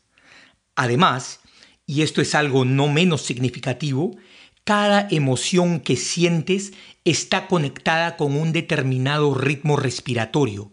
Por lo tanto, una respiración acelerada, corta y superficial te mantendrá ansioso, inquieto y perturbado, mientras que una respiración larga, profunda y abdominal llevará más oxígeno a tu cuerpo y te mantendrá tranquilo, sereno y en paz. ¿Cuál de ellas consideras que te puede colocar en un espacio de recaer en la adicción con mayor facilidad? Pues muy simple. La respiración acelerada y superficial genera ansiedad, que es la antesala para recaer. En cambio, la respiración profunda e intencional te relaja y te trae al presente. Respirar correctamente requiere atención consciente y ello precisa que estés presente. La mayoría de las acciones del ciudadano promedio de Occidente son acciones automáticas debido al nivel de desconexión que existe entre las personas, pero sobre todo consigo mismos. Estar presente es también una forma de no dejarte avasallar por emociones que te lleven a escapar a través de la adicción. Estar presente aquí y ahora es estar como el centinela resguardando la torre ante cualquier ataque enemigo. En este caso, tú no enfrentas ningún ataque externo, el potencial ataque podría venir desde adentro y hay que estar atento para evitar una recaída. Existen varios entrenadores que enseñan a respirar. A mí me gusta el trabajo de dos de ellos. La primera se llama Belisa Vranich. Es autora del libro Breathe, Respira, y además ha creado una clase de respiración online. Su trabajo es bastante publicitado y tiene una reputación muy bien ganada porque sus clases son simples y fáciles de implementar. El otro que recomiendo y al cual le tengo muchísimo respeto y admiración es el gran Wim Hof. El gran Wim Hof posee el espíritu de un niño en el cuerpo de un adulto. Es carismático, juguetón, lleno de vitalidad y tiene un extraordinario sentido del humor. Cuando conoces su trabajo te enamoras de él. A mí me ocurrió. Él es conocido como The Iceman, el hombre de hielo, por su habilidad para soportar temperaturas bajas extremas. Tiene más de 20 récord Guinness y su técnica de respiración, combinado con su trabajo de sumergirse en el hielo, le ha dado una fama mundial por haber demostrado con estudios científicos que su método ayuda a mejorar la salud y a sanar enfermedades crónicas. Hoff, al igual que Branich, brindan entrenamientos de respiración en línea y también presenciales. Estamos vivos porque estamos en movimiento. Ejercita tu cuerpo. El título de esta parte es un verso de Jorge Drexler y es una gran verdad. Tu cuerpo necesita movimiento. Decide qué tipo de ejercicio quieres realizar y establecelo como una práctica diaria. Esto no es negociable. Para sanar, debes fortalecer tu cuerpo y mantenerlo sano. Puedes escoger el deporte o la disciplina que quieras, nadar, levantar pesas, correr, boxear, hacer CrossFit, lo que quieras. Cuando hayas escogido el deporte o la actividad que más te convenga, debes hacerlo todos los días. Estar en movimiento te traerá vitalidad, te ayudará a usar tu energía y te permitirá que circule esa energía por tu organismo pero sobre todo te ayudará a crear nuevos patrones energéticos en tu cuerpo. La mejor forma como puedes utilizar tu cuerpo como una herramienta de transformación es a través de una rutina disciplinada de ejercicios. Los beneficios de ejercitarse harían una lista interminable y tiene repercusiones a nivel mental y corporal. Específicamente, Ejercitarse te ayuda en tres áreas fundamentales. 1. Crear nuevos patrones energéticos en tu cuerpo. Tu cuerpo está tan acostumbrado a descargar energía a través del porno y la masturbación que al establecer una rutina diaria de ejercicios modificas la forma como tu cuerpo procesa la energía. Estás creando una nueva memoria corporal. Así, el cuerpo no te pedirá más de lo anterior con la misma intensidad. 2. Respetar una rutina de ejercicios te da disciplina. Establecer una forma metódica en tu vida lleva esa disciplina a otras áreas de tu vida. Respetar tu rutina de ejercicios te permitirá respetar y ser consciente de tu proceso de sanación. 3 te levantará la autoestima cuando comiences a tener más energía y cuando tu cuerpo se vaya moldeando y esculpiendo de acuerdo con la intensidad y el tipo de ejercicios. Una autoestima alta te hará actuar acorde con lo que crees que mereces. Si mereces masturbarte frente a una pantalla o si mereces tener en tu vida una mujer de carne y hueso. Hay una excelente historia que ilustra la importancia de ejercitarte físicamente.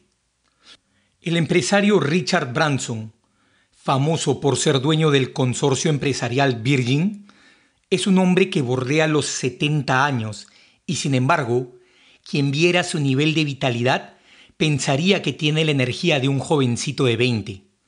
En cierta ocasión, le preguntaron en una entrevista, cuál era el secreto de su éxito como empresario y de su vida en general.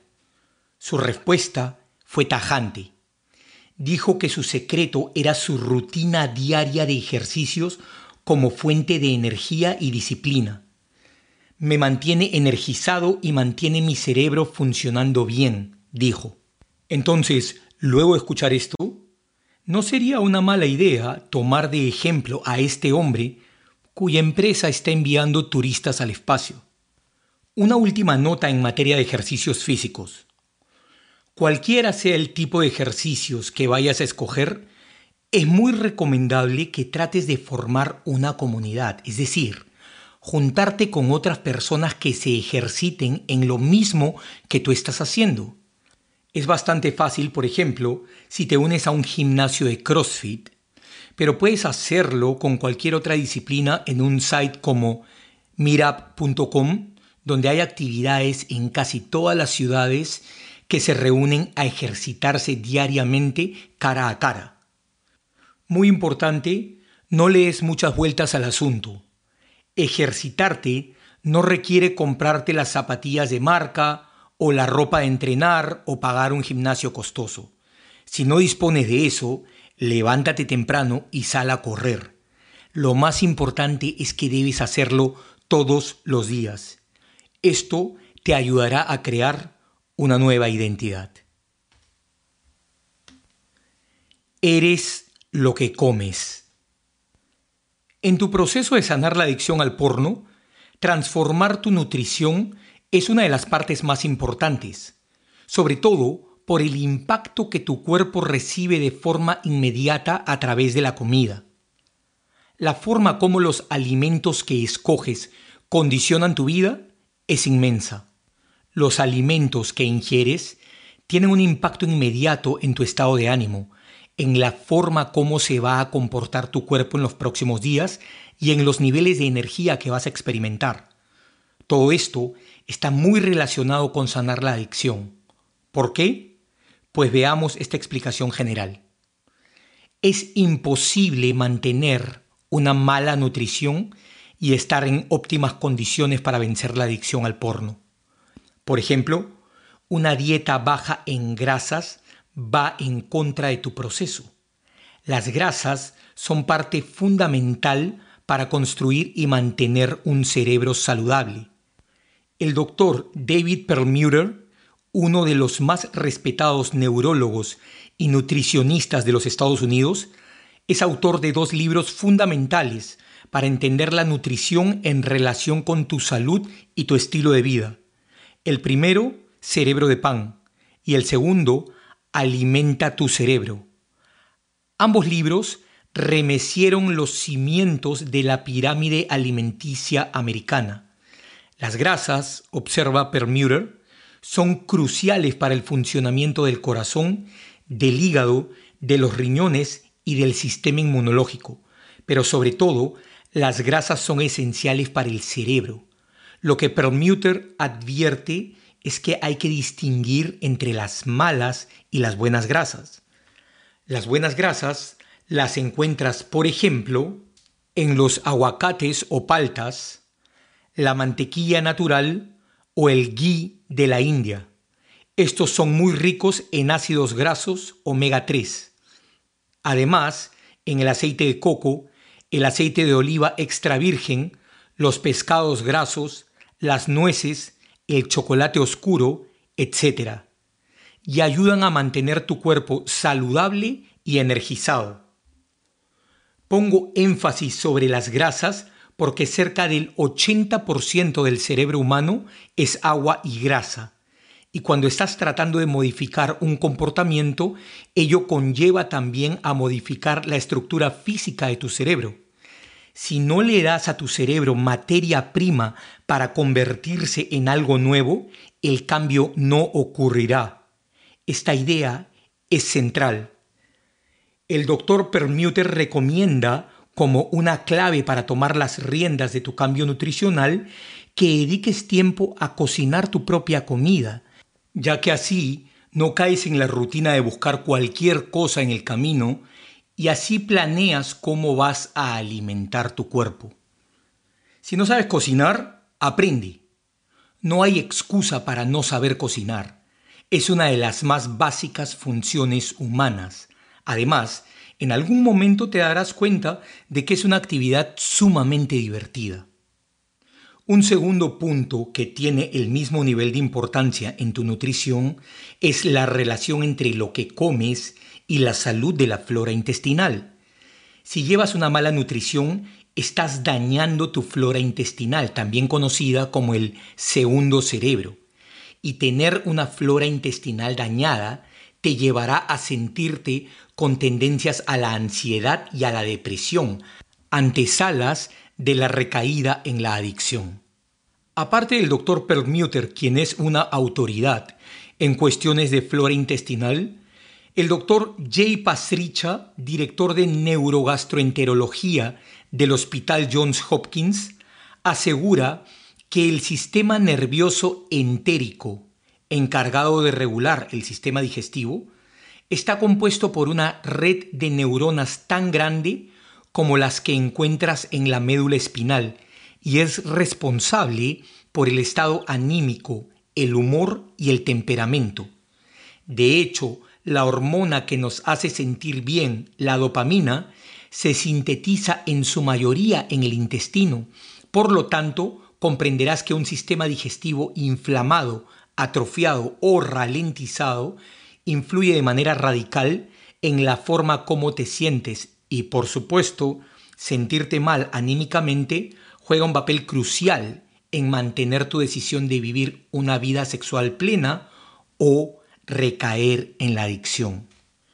El doctor Jay Pasricha anota que nuestros dos cerebros, el de la cabeza y el del tracto digestivo, se están comunicando constantemente y cualquier modificación de uno afecta al otro.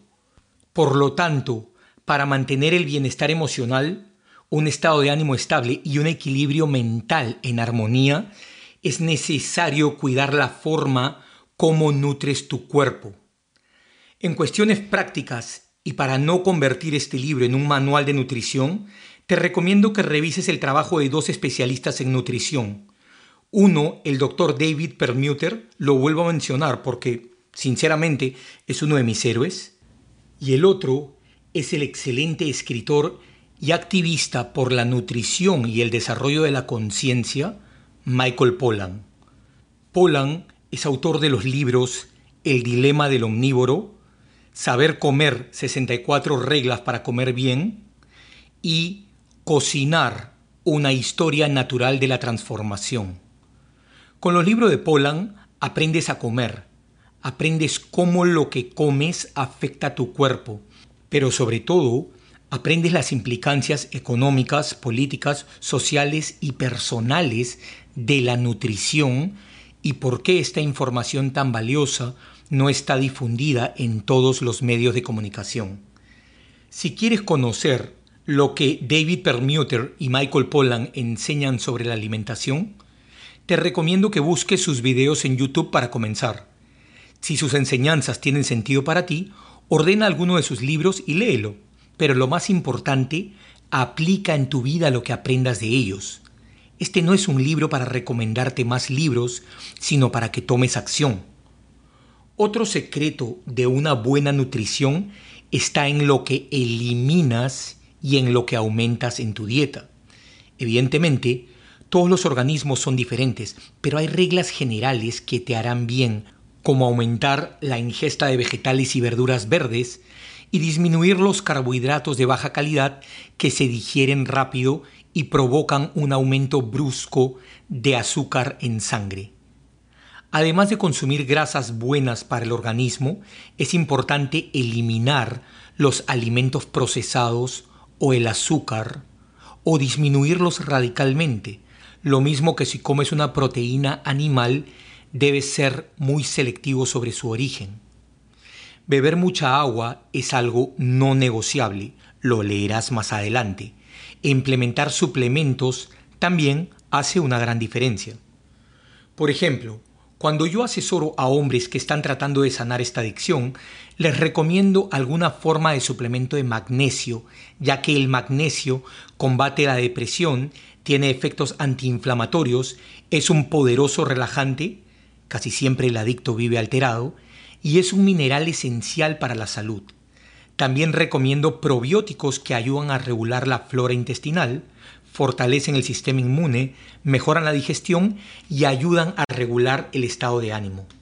Es casi imposible mantenerte firme en tu transformación si no pones atención a tu nutrición. La nutrición influye en todo, desde cómo te sientes hasta cómo reaccionas ante las circunstancias de la vida dos comentarios finales. En esta parte quiero mencionar algo sobre el ayuno.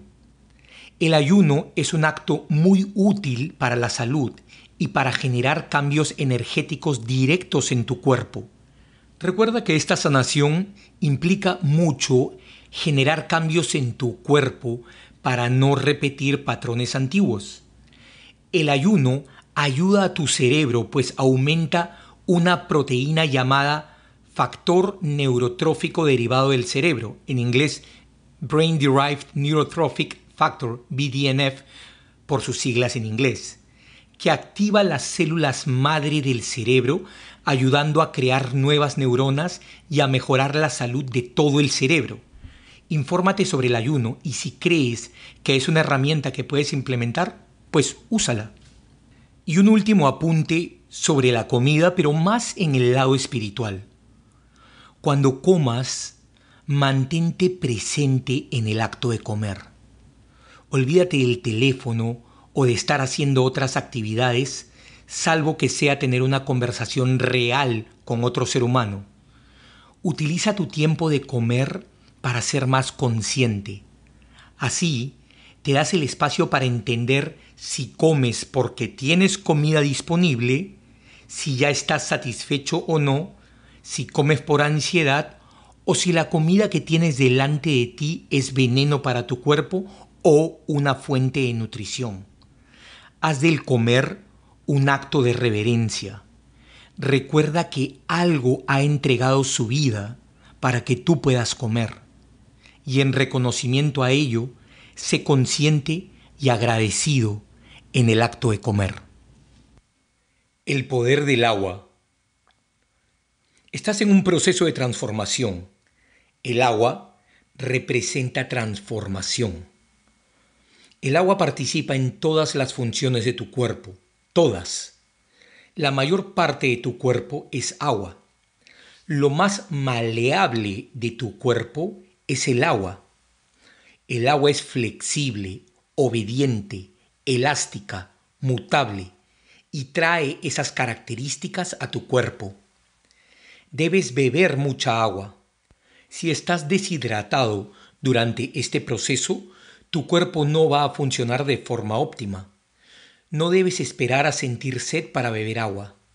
El agua te va a mantener saludable, ya que participa en todos los procesos de eliminación de toxinas, tracto digestivo, sistema circulatorio, sistema urinario, y te hace sentir más energía y vitalidad.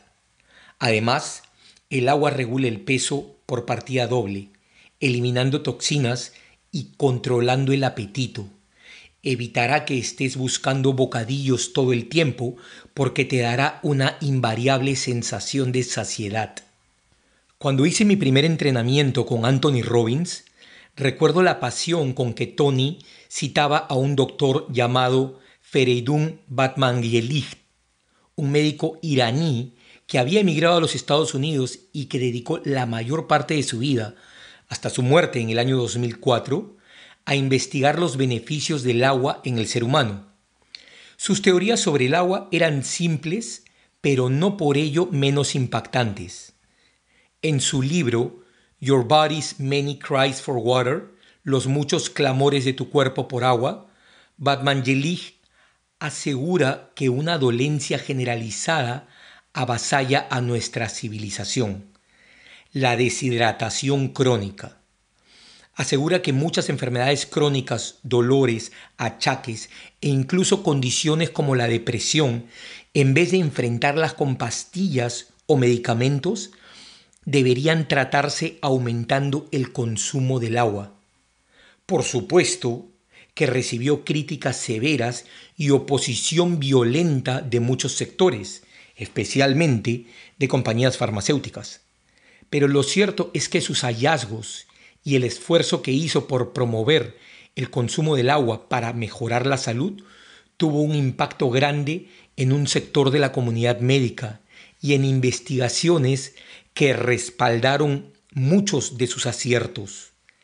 El agua te energiza y te renueva, y en este proceso debes estar al tope de tu energía. La necesitarás. El agua está relacionada con la vida. A nivel simbólico, representa nacimiento, renovación y fertilidad. Además tiene un simbolismo espiritual de purificación del alma y de renacer. El agua tiene el poder de destruir y volver a construir. Pero su característica más importante es que el agua fluye y permite que tú fluyas con ella. Piensa en la pureza de los manantiales, en la adaptabilidad de los ríos o en el majestuoso e imponente poder del mar. Ese mar que Jorge Luis Borges describía como un desierto resplandeciente y una cifra de cosas que no sabemos. Pienso ahora mismo en el mar de Miami Beach, donde una cierta tarde caí de rodillas en el agua de la orilla y recibí una segunda oportunidad. Estoy convencido que aquella tarde, en el contacto de mis manos con el agua, estuvo el germen de este libro. No tienes que buscar el simbolismo del agua en la mitología ni nada por el estilo. El agua quiere darte su apoyo de forma práctica. Báñate en el mar o en un lago. Si no tienes el mar o un lago a la mano, busca una piscina. El agua es una terapia maravillosa, pero lo más importante, bebe agua. Bebe abundante agua durante tu proceso. Eso marcará una enorme diferencia. Dormir. Una extraordinaria inversión de tiempo. Dormir bien no solo es recomendable, sino estrictamente necesario para tu proceso de sanación. Vivimos en una sociedad que valora la productividad por sobre todas las cosas y el significado de la palabra productivo va asociado a lo fértil, expansivo, lucrativo o rentable. Estas palabras tienen un significado muy valorado por la sociedad y el mercado. En la sociedad contemporánea, lo productivo, es decir, lo relacionado con el hacer, es apreciado. En cambio, lo relacionado con el ser, como la reflexión, la recreación o el descanso, no obtiene la importancia que merece porque no ocupa el espacio de lo productivo. Una de esas actividades es el dormir hasta se llega a valorar a aquel que trabaja mucho y duerme poco. Pero lo cierto es que dormir es una actividad sumamente importante en la vida y la salud de las personas. Y en tu proceso de liberarte de la adicción al porno, dormir es importantísimo. Exploremos el terreno. ¿Por qué dormir es tan importante? Simple. Dormir influye en todas las actividades de tu vida y no solo la cantidad, sino también la calidad de tu sueño tendrán repercusión en todo lo que hagas durante el día. Por ejemplo, los cambios más importantes en los niveles de testosterona ocurren a la hora de dormir. La testosterona sube cuando duermes y baja cuando estás despierto. De hecho, los hombres experimentamos los más altos niveles de testosterona durante la fase REM, es decir, durante el sueño profundo, que es el periodo del sueño más restaurador que ocurre tarde en el ciclo del sueño, por lo menos 90 minutos después de haberse quedado dormido. Uno puede experimentar varias veces la fase REM a lo largo de la noche. La fase REM, por sus siglas en inglés Rapid Eye Movement, literalmente significa movimiento rápido de los ojos. En español también se le conoce como sueño de movimientos oculares rápidos, aunque es popular el uso del anglicismo en la terminología médica. Esta es la fase del sueño más profundo. En esta etapa, los ojos se mueven rápidamente de un lado a otro y las ondas cerebrales están más activas que en las etapas anteriores del ciclo del sueño. En esta etapa es cuando el cuerpo genera la mayor cantidad de testosterona. En palabras simples, la testosterona es la hormona que le da a tu cuerpo sus características de hombre. Entre otras maravillas, además, te ayuda a incrementar tu masa muscular, decrece tu grasa corporal, fortalece tu corazón y tus huesos, te ayuda a aumentar tu libido y a mejorar la calidad de tus erecciones. Por otro lado, bajos niveles de testosterona están relacionados con fatiga, irritabilidad y hasta depresión. Y tú sabes perfectamente que vivir en estado depresivo puede sabotear por completo tu proceso de sanación, mientras que óptimos niveles de testosterona están relacionados con un estado de ánimo elevado, activo, alegre y lleno de energía. Y todo esto por dormir, mejorando la calidad y la cantidad de tu sueño. Así que la próxima vez que creas que te irá mejor por trabajar más y dormir menos, piénsalo dos veces. A la larga, te estás causando un gran daño. Tu cuerpo y tu mente. Palabras conclusivas. El capítulo que acabas de escuchar es sobre tu cuerpo y tu mente, sobre la meditación para traer paz a tu mente, sobre respirar como herramienta para transformar tu vida, sobre ejercitarte para mover energías en tu cuerpo y llenarte de fuerza y carácter, sobre dormir para restaurarte y finalmente sobre la nutrición para mejorar tu estado de ánimo, tu salud y tu disposición para afrontar esta adicción. Todas estas actividades van de la mano. Una te llevará a la otra. Enfocarte en ellas de forma masiva va a acelerar tu proceso. Dejar de prestar atención a alguna de ellas no solo ralentiza tu proceso, sino que te puede llevar a recaer. Estas actividades te darán resultados inmediatos y perceptibles. Nada como sentir en tu propio cuerpo que estás avanzando, que estás tomando las riendas de tu vida, que estás recuperando tu poder. Tu cuerpo no te miente, posee su propia inteligencia y se comunica contigo todo el tiempo. Debes poner atención a tu cuerpo, tu respiración, los latidos de tu corazón, el temblor involuntario de tu pierna izquierda, aquel dolor que aparece de vez en cuando en la parte baja de tu espalda, etc. Todo lo que pasa en tu cuerpo son mensajes. Todo lo que ocurre en tu cuerpo es una forma de comunicación. Estar en sintonía con tu cuerpo es fundamental para descifrar lo que quiere decirte sobre tu existencia. Esto cobra mayor importancia en el momento en que estás tratando de sanar una programación mental y un patrón energético corporal al mismo tiempo. La programación mental de estimularte con el porno y el patrón energético corporal de la masturbación desenfrenada. La meditación y la respiración ayudarán a sanar tu mente, también tu cuerpo, y los ejercicios y la dieta ayudarán a sanar tu cuerpo y por supuesto también a tu mente. Aquí los límites se vuelven borrosos y eso está bien porque no te importan los límites. Lo que te importa es sanar. Paso número 4. Arte y creación consciente. Estamos creando todo el tiempo. Todas tus acciones, emociones y pensamientos están creando tu realidad. Somos creadores por naturaleza. Toda acción es una causa puesta en movimiento. Más aún, no solo las acciones, sino hasta cada pensamiento que entretienes en tu cabeza es una causa puesta en movimiento. Y toda causa tiene una consecuencia. Estás creando tu realidad en todo momento. Los humanos somos máquinas creadoras. Crear es una de las características de ser humano. En este proceso de sanar la adicción, debes ser cuidadoso sobre lo que estás creando. Debes saber que desde el momento en que dejas el porno y comienzas a ordenar tu vida sexual, comenzarás a tener energía sexual disponible para crear. Tu energía sexual es tu energía creadora. El proceso de creación no se detiene nunca siempre estás creando, ya sea de forma inconsciente o consciente. Te recomiendo por supuesto lo segundo. Elige lo que vayas a crear en tu vida.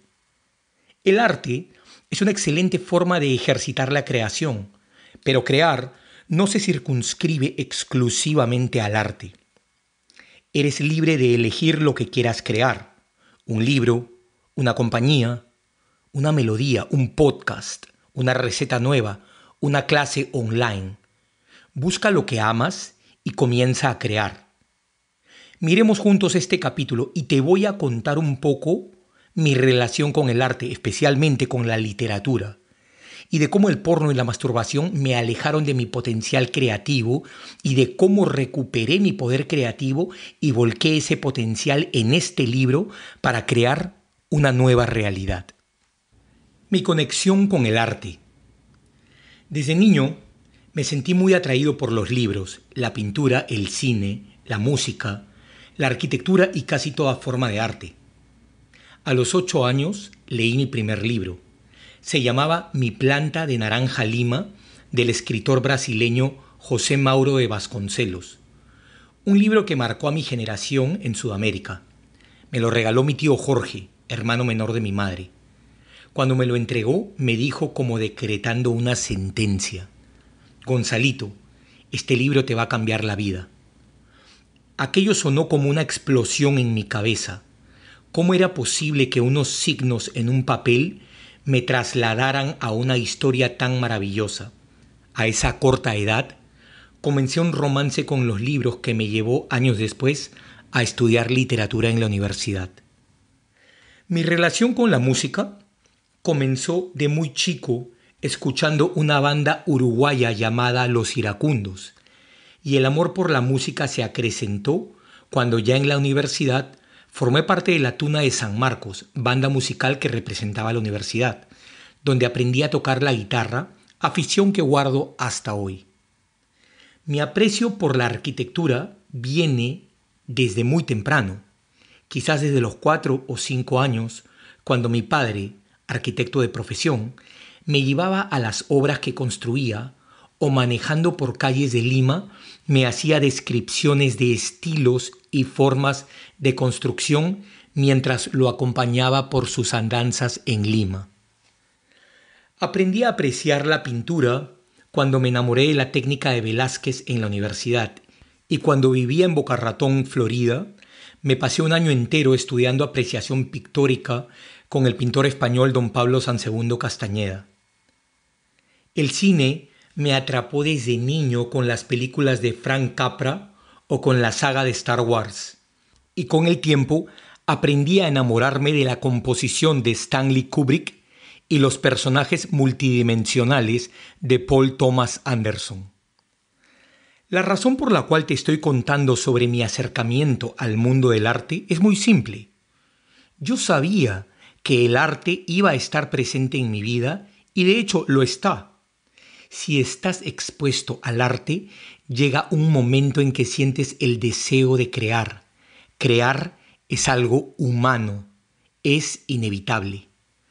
Como consecuencia de aquella formación y de un amor desmedido por las palabras, entré en la universidad a estudiar la carrera de literatura.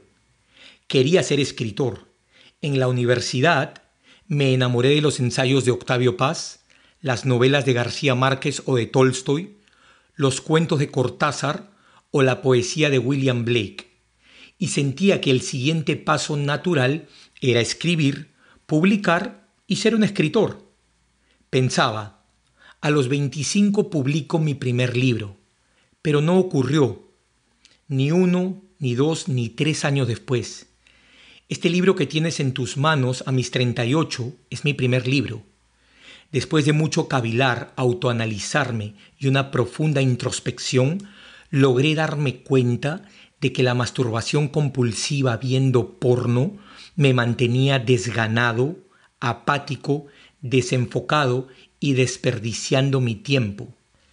En mis veintitantos intenté escribir al menos tres libros y nunca pasaba de la página 50.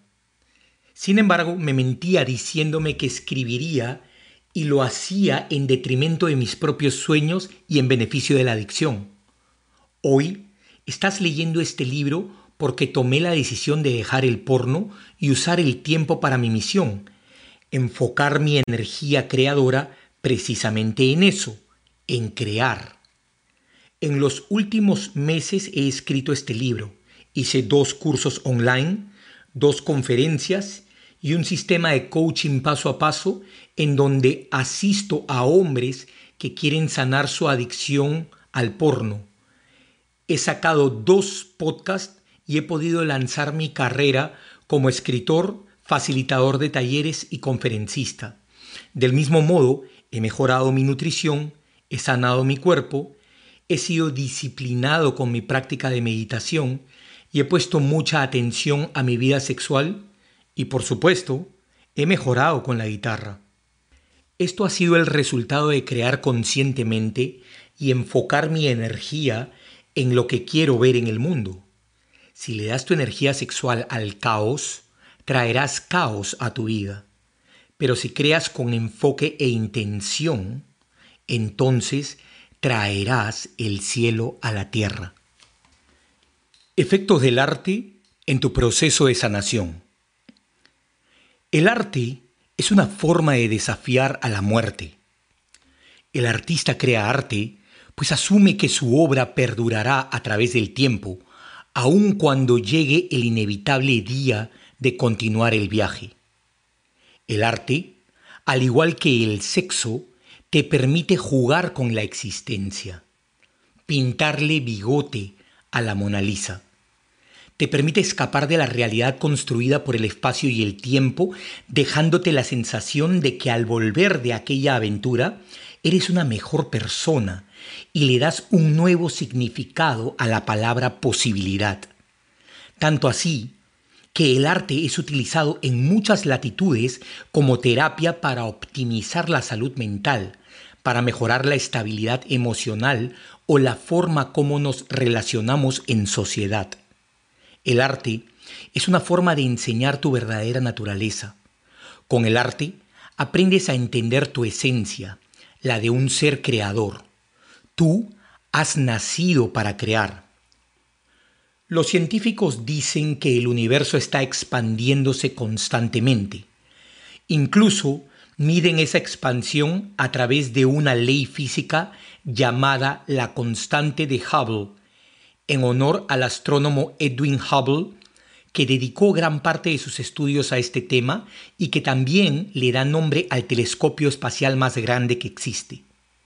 Te hago este comentario porque tú, como parte esencial del cosmos, compartes las mismas leyes. Tú eres parte del vastísimo universo y la esencia de la existencia es la expansión. Tú has venido aquí a expandirte y a trascender, a dejar una huella. Crea una melodía, construye una familia, edifica un café que le dé empleo a varias personas, cimenta un edificio, escribe el libro que hace mucho quieres escribir, crea una clase online de fotografía, planta árboles de chirimoya en tu vecindario, crea una organización que proteja a los jaguares, inventa herramientas que ayuden a desenredar cables o crea un movimiento que invite a socializar a personas en alguna ciudad. Tú sabes qué es lo que te gusta. Haz de ello una obra de arte. Lo importante es crear. El proceso creativo sana porque te permite canalizar tus emociones, te ayuda a conectarte con tu esencia vital fuera de la influencia temporal y en ese proceso te permite entender que los traumas, problemas o conflictos de la vida se eliminan viéndolos desde una mejor perspectiva. El arte te ayuda a entender el mundo, te da paz, te trae al aquí y a la hora diciéndote que puedes crear una realidad nueva en cualquier momento. Aborda el proceso creativo como si de ello se tratase tu vida, pues en realidad de eso se trata. Abandonar una práctica nociva, en este caso la adicción al porno, no es suficiente. El espacio vacío debe ser llenado de alguna forma y si no lo llenas creando conscientemente, alguien o algo tratará de hacerlo, capturando tu atención para valerse de tu energía o venderte algo que no necesitas. Aún si no te gusta ninguna manifestación artística, lo creo difícil, utiliza este momento de renovación para crear una nueva forma de vivir, explorando cosas que antes no estaban en tu vida. De corazón te digo que traer arte a tu día a día es una labor sanadora, didáctica interesante y divertida. El que quieras música, danza, cine, literatura, arquitectura, escultura o pintura, da lo mismo. Además, hoy con la tecnología actual, existen muchas formas novedosas de combinar el arte que te permiten entrar en esa fascinante abstracción que vives cuando te pierdes en cualquier proceso creativo. El arte en mi proceso de sanación, mi experiencia con la música. La primera vez que toqué una guitarra tenía 19 años. Todavía vivía en Lima y estaba en segundo año de la universidad decidí entrar a la Tuna Universitaria, agrupación musical que tocaba canciones tradicionales españolas, lo mismo que música latinoamericana. La Tuna o estudiantina es una antigua tradición española de estudiantes universitarios que se visten a la usanza de las primeras universidades europeas entre los siglos XIII o XIV y se reúnen a tocar, viajar y cantar representando alguna universidad.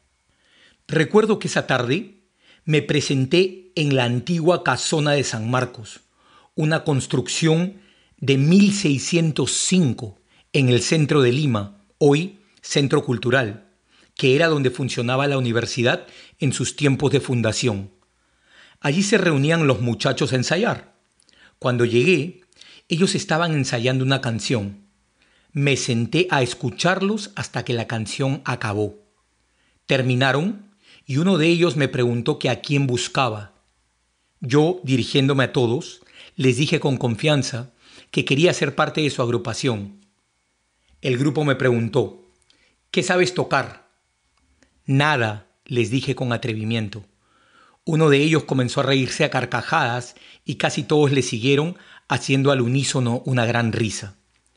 Uno que no se rió dijo, esta es una agrupación musical y luego hizo silencio. ¿Qué sabes hacer? dijo otro.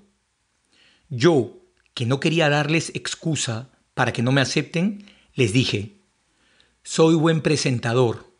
Yo soy el que los va a anunciar cada vez que hagamos una presentación. A ver, preséntanos, dijo otro en tono desafiante.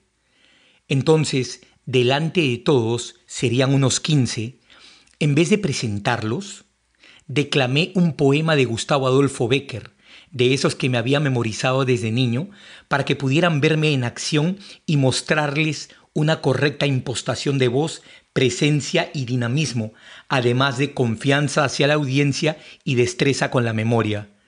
Dije, volverán las oscuras golondrinas en tu balcón sus nidos a colgar.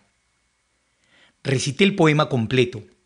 Cuando terminé, me ovacionaron y me dijeron que me aceptaban. Mis palabras me dieron mi ticket de ingreso en una agrupación musical sin saber tocar ningún instrumento. Me tomó unos tres meses aprender a tocar en la guitarra mi primera canción de tres acordes. Y con el tiempo aprendí a tener más destreza con este instrumento, pero me dieron un buen uso presentando al grupo en todos los lugares a los que viajamos dentro y fuera del Perú. El que me enseñó a tocar la guitarra fue mi amigo Duilio, un extraordinario guitarrista que siempre me repetía que era más importante la pasión con la que tocas que la técnica misma. Las mujeres se enamoran de la pasión, me repetía, soltando una carcajada o guiñándome un ojo. La guitarra y la música han sido una terapia maravillosa que me han traído grandes satisfacciones, nuevos amigos y una felicidad interior inigualable. Pero aquí viene algo interesante. Toqué la guitarra desde los 19 hasta los 23 años cuando dejé la tuna. A los 23 me mudé a Estados Unidos y no volví a tocar la guitarra durante 10 años. ¿Por qué? Esa década que no toqué la guitarra, a pesar de que me producía una enorme alegría, estuvo cifrada por la adicción al porno. Hoy, no me cabe la menor duda de que aquellos 10 años estuve escondiéndome y como la guitarra me ponía en el centro de la atención, sencillamente yo quería desaparecer. Yo quería esconderme, pues en mi subconsciente yo tenía que alguien descubriera que yo tenía una adicción al porno. Esta historia puede no tener mucho sentido, pero es así como la mente de un adicto al porno opera. Esta adicción está tan asociada con la vergüenza y la culpa que pensaba que ser descubierto era lo peor que me podía pasar. La adicción permea en todas las áreas de tu vida. No existe un solo ámbito que no se contamine con aquello a lo que le dedicas tu tiempo en privado. Lo que haces en privado definirá tu vida pública, tu identidad y la idea general que tienes de ti mismo. No se trataba solamente de invertir el tiempo o perderlo en la adicción y no en la guitarra. La verdad es que en cierto momento ni siquiera tenía ganas de tocar. Me olvidé cómo afinarla. Además, una guitarra me hubiera traído una vida social, cierto estatus. El que toca la guitarra por lo general siempre es bien recibido en los espacios sociales. Y yo no quería ser visto. Estaba aterrado por el secreto sucio que guardaba en el ropero, el de ser un adicto. Esta adicción te baja la autoestima, afecta tu vida social, deforma tu identidad y te quita las ganas de hacer cualquier cosa que no esté relacionado con masturbarte viendo porno. Esto que escribo no es una conclusión superficial. Hice un autoanálisis bastante detallado y un trabajo interno que me llevó mucho tiempo para entender partes de mi subconsciente que guiaban mi conducta influenciadas por la adicción que consumía gran parte de mi energía vital. Cuando retomé la guitarra a mediados del 2013, la música regresó a mi vida en todo el sentido de la palabra. Te lo explico con esta metáfora. El adicto está constantemente escuchando ruido en su cabeza y volver a escuchar la armonía de la música, experimentar la paz mental, es regresar a la vida. Volver a la guitarra representó una felicidad sin comparación yo retomé la guitarra y la hice mía.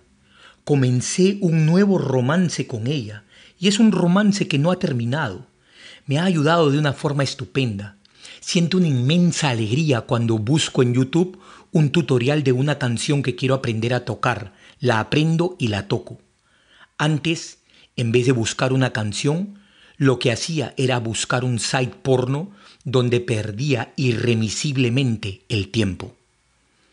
Decide qué quieres hacer con el arte que escojas. ¿Qué decidí hacer con la guitarra? Simple, divertirme. No toco la música de Johann Sebastian Bach ni de Francisco Tárrega, piezas de guitarra bastante difíciles, pero lo más probable es que si vienes a una de las fogatas que hago con mis amigos, me encuentres tocando y cantando canciones de Jorge Drexler o de Jack Johnson y las canto con el alma, porque al final me acuerdo de las palabras de mi amigo Duilio que me recomendó que ponga todo al tocar. Las mujeres se enamoran de la pasión. Mi experiencia con la literatura. Era sensato pensar, cuando era niño, que dedicaría mi vida a hacer cosas con palabras.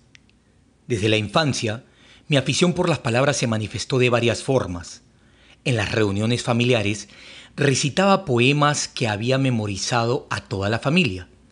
Esa fue una de las aficiones más felices de mi niñez, memorizar poemas. Mientras mis hermanos veían dibujos animados, yo me encerraba en el cuarto leyendo poemas de José Asunción Silva o de Rubén Darío, de un libro que había en casa llamado Poesía de Oro en español, y los declamaba en voz alta. Terminado el colegio, entré a la Escuela de Literatura de la Universidad de San Marcos, la universidad más antigua de todo el continente americano, y entré convencido de que me convertiría en escritor. A los 24 años, intenté comenzar una novela, pero no pasé de la página 50. Me quedé sin gasolina. Por supuesto que en ese momento yo no sabía por qué.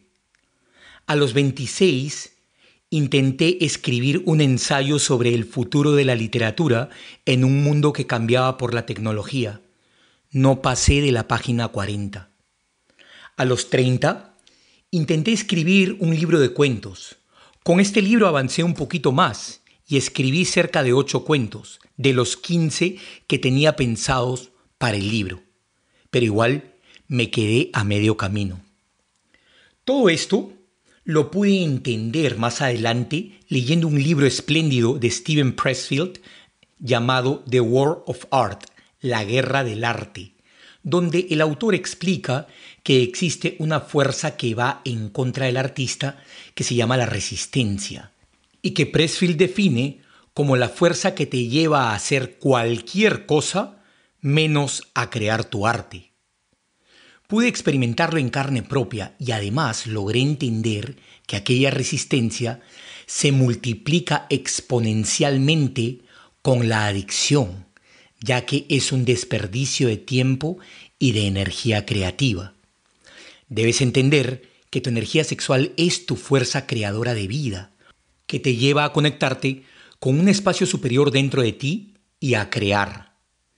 Desperdiciar esa energía con la adicción, sumada a esa entropía maligna a la que Pressfield llama resistencia, es una receta perfecta para no crear absolutamente nada, lo que te lleva a vivir una realidad caótica. El apartarte de crear conscientemente no solo te lleva a la mediocridad, sino que también disminuye tu autoestima y te impulsa al consumismo. Y si consumes más de lo que produces, vivirás una vida parasitaria. En mi proceso, la literatura fue esencial, tanto leer como escribir. La lectura de las novelas de Vargas Llosa, de Philip Roth, de Gabriel García Márquez fueron una alegría fascinante. En el proceso de sanar, comencé a escribir un diario. Lo hacía a mano y así aflojaba las ideas, la capacidad de juntar palabras y darle sentido, por supuesto, pero sobre todo de vencer el miedo de ser juzgado, muy relacionado con la baja autoestima creada por la adicción al porno. Anotaba opiniones o experiencias, escribía reflexiones, verbalizaba pensamientos y desarrollaba ideas que pensaba que en algún momento podía incluir en este libro. Ese libro llegó y lo estás leyendo en este momento, bueno, en este caso escuchando. El proceso de escritura me costó mucho más de lo que creía, sobre todo el desnudar mi historia personal en detalle. Sin embargo, sé que las historias no se completan cuando las vives, sino cuando las cuentas, pues sólo así dejas que el verdadero espíritu de la literatura vuele con el viento y llegue al lector correcto cuya vida será tocada por la historia que cuentas. Por eso estás escuchando este audiolibro, porque debías escucharlo. Hay una parte de ti mismo que vas a entender cuando termines de escucharlo y comprenderás que todo lo que viviste fue necesario y que, por sobre todas las cosas, no se trata de mi historia, sino de la tuya. Tu historia merece ser contada para sanarte y sanar a quien la pueda escuchar. Te cuento mi experiencia con la literatura porque volcar mis energías en ella me ayudó en mi sanación, pero recuerda que puedes aplicar tu energía en cualquier parcela de trabajo para convertirla en arte. El siguiente capítulo explica eso con mayor detalle.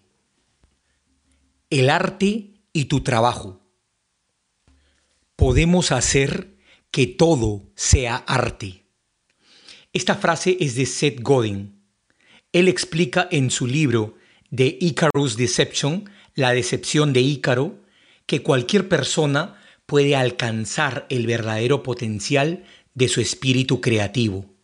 Godin es uno de los maestros del marketing en Estados Unidos y él explica que debemos tratar nuestro trabajo como si fuera arte. Lo nuevo es hacer arte, dice convencido. El arte está en nuestro ADN. Debemos producir arte sin importar cuál práctica o trabajo. Como humanos, siempre estamos buscando conectar con otras personas y nada mejor que el arte para hacerlo.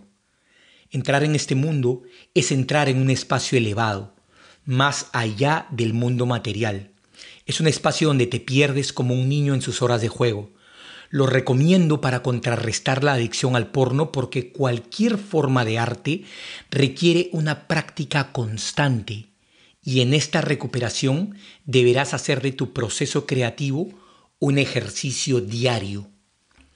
Tú puedes hacer arte de tu trabajo y te hablo del trabajo que te paga las cuentas el trabajo al que le dedicarás la mayor cantidad de horas de tu vida después de la primera actividad, la cual es dormir.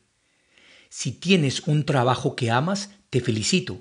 Es un punto muy grande a tu favor y una excepción en nuestra sociedad. Significa que pasas una gran cantidad de horas al día sintiendo emociones positivas.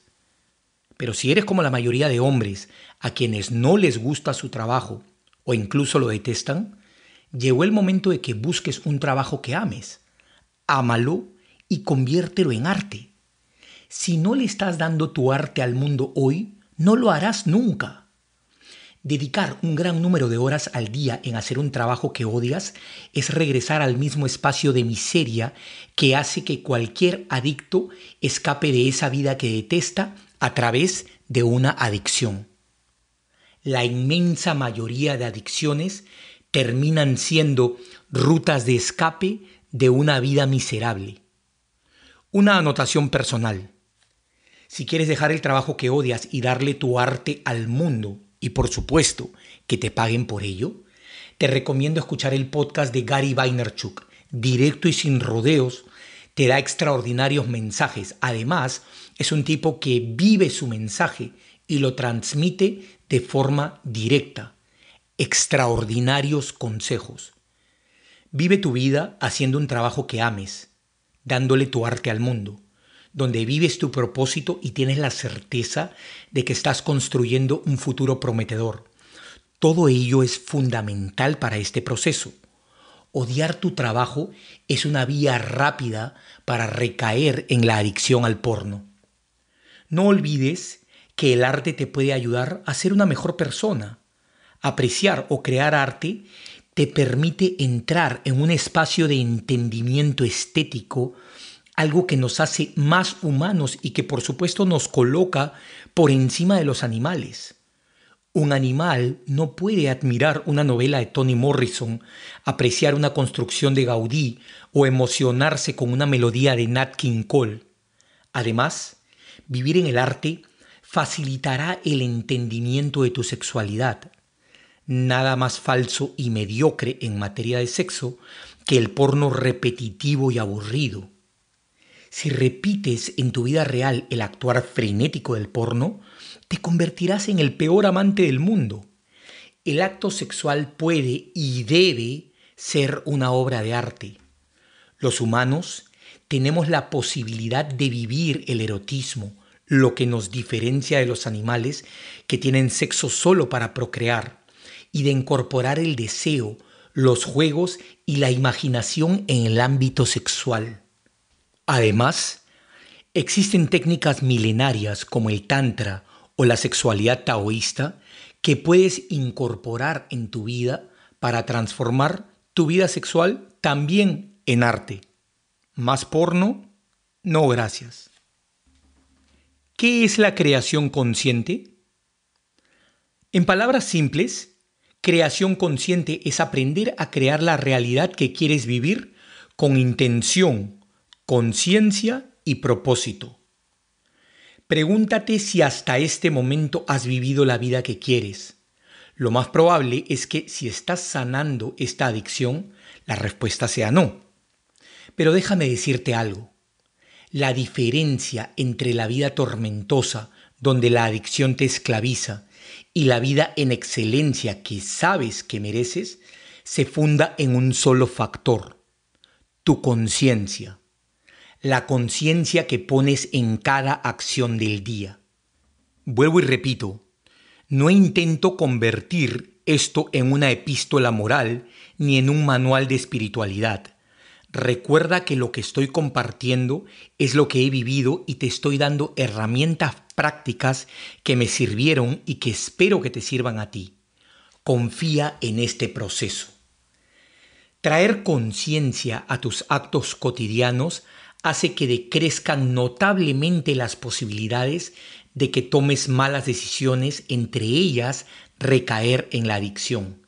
Y además te motiva a construir una mejor vida. Tu conciencia te trae al momento presente. La mayoría de las personas en las ciudades occidentales pasan casi todo el día en piloto automático.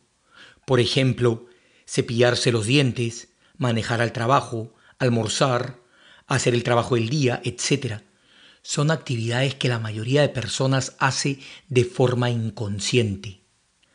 Hacer las cosas con conciencia es decretar la realidad que quieres vivir, es traer pensamientos que te empoderan, no los que te mantienen en el miedo o en la escasez.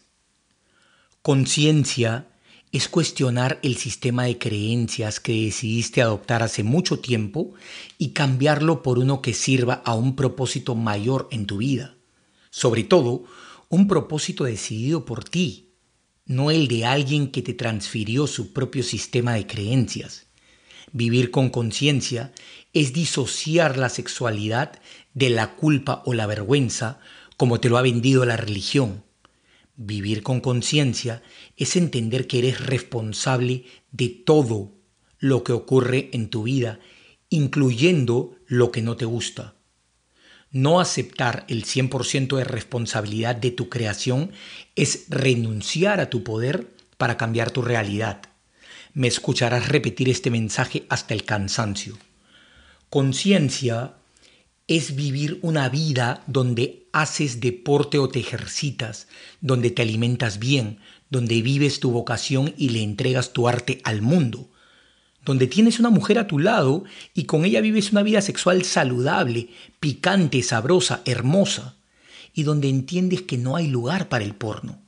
Esa vida la creas con intención y con conciencia, sabiendo que tus creencias, tus palabras, tus pensamientos y tus acciones deben armonizarse en una sola dirección. Esa nueva dirección de tu realidad requiere un enfoque consciente hacia lo nuevo que deseas crear, no hacia lo viejo. A lo que le des tu atención crecerá y a lo que se lo quites desaparecerá.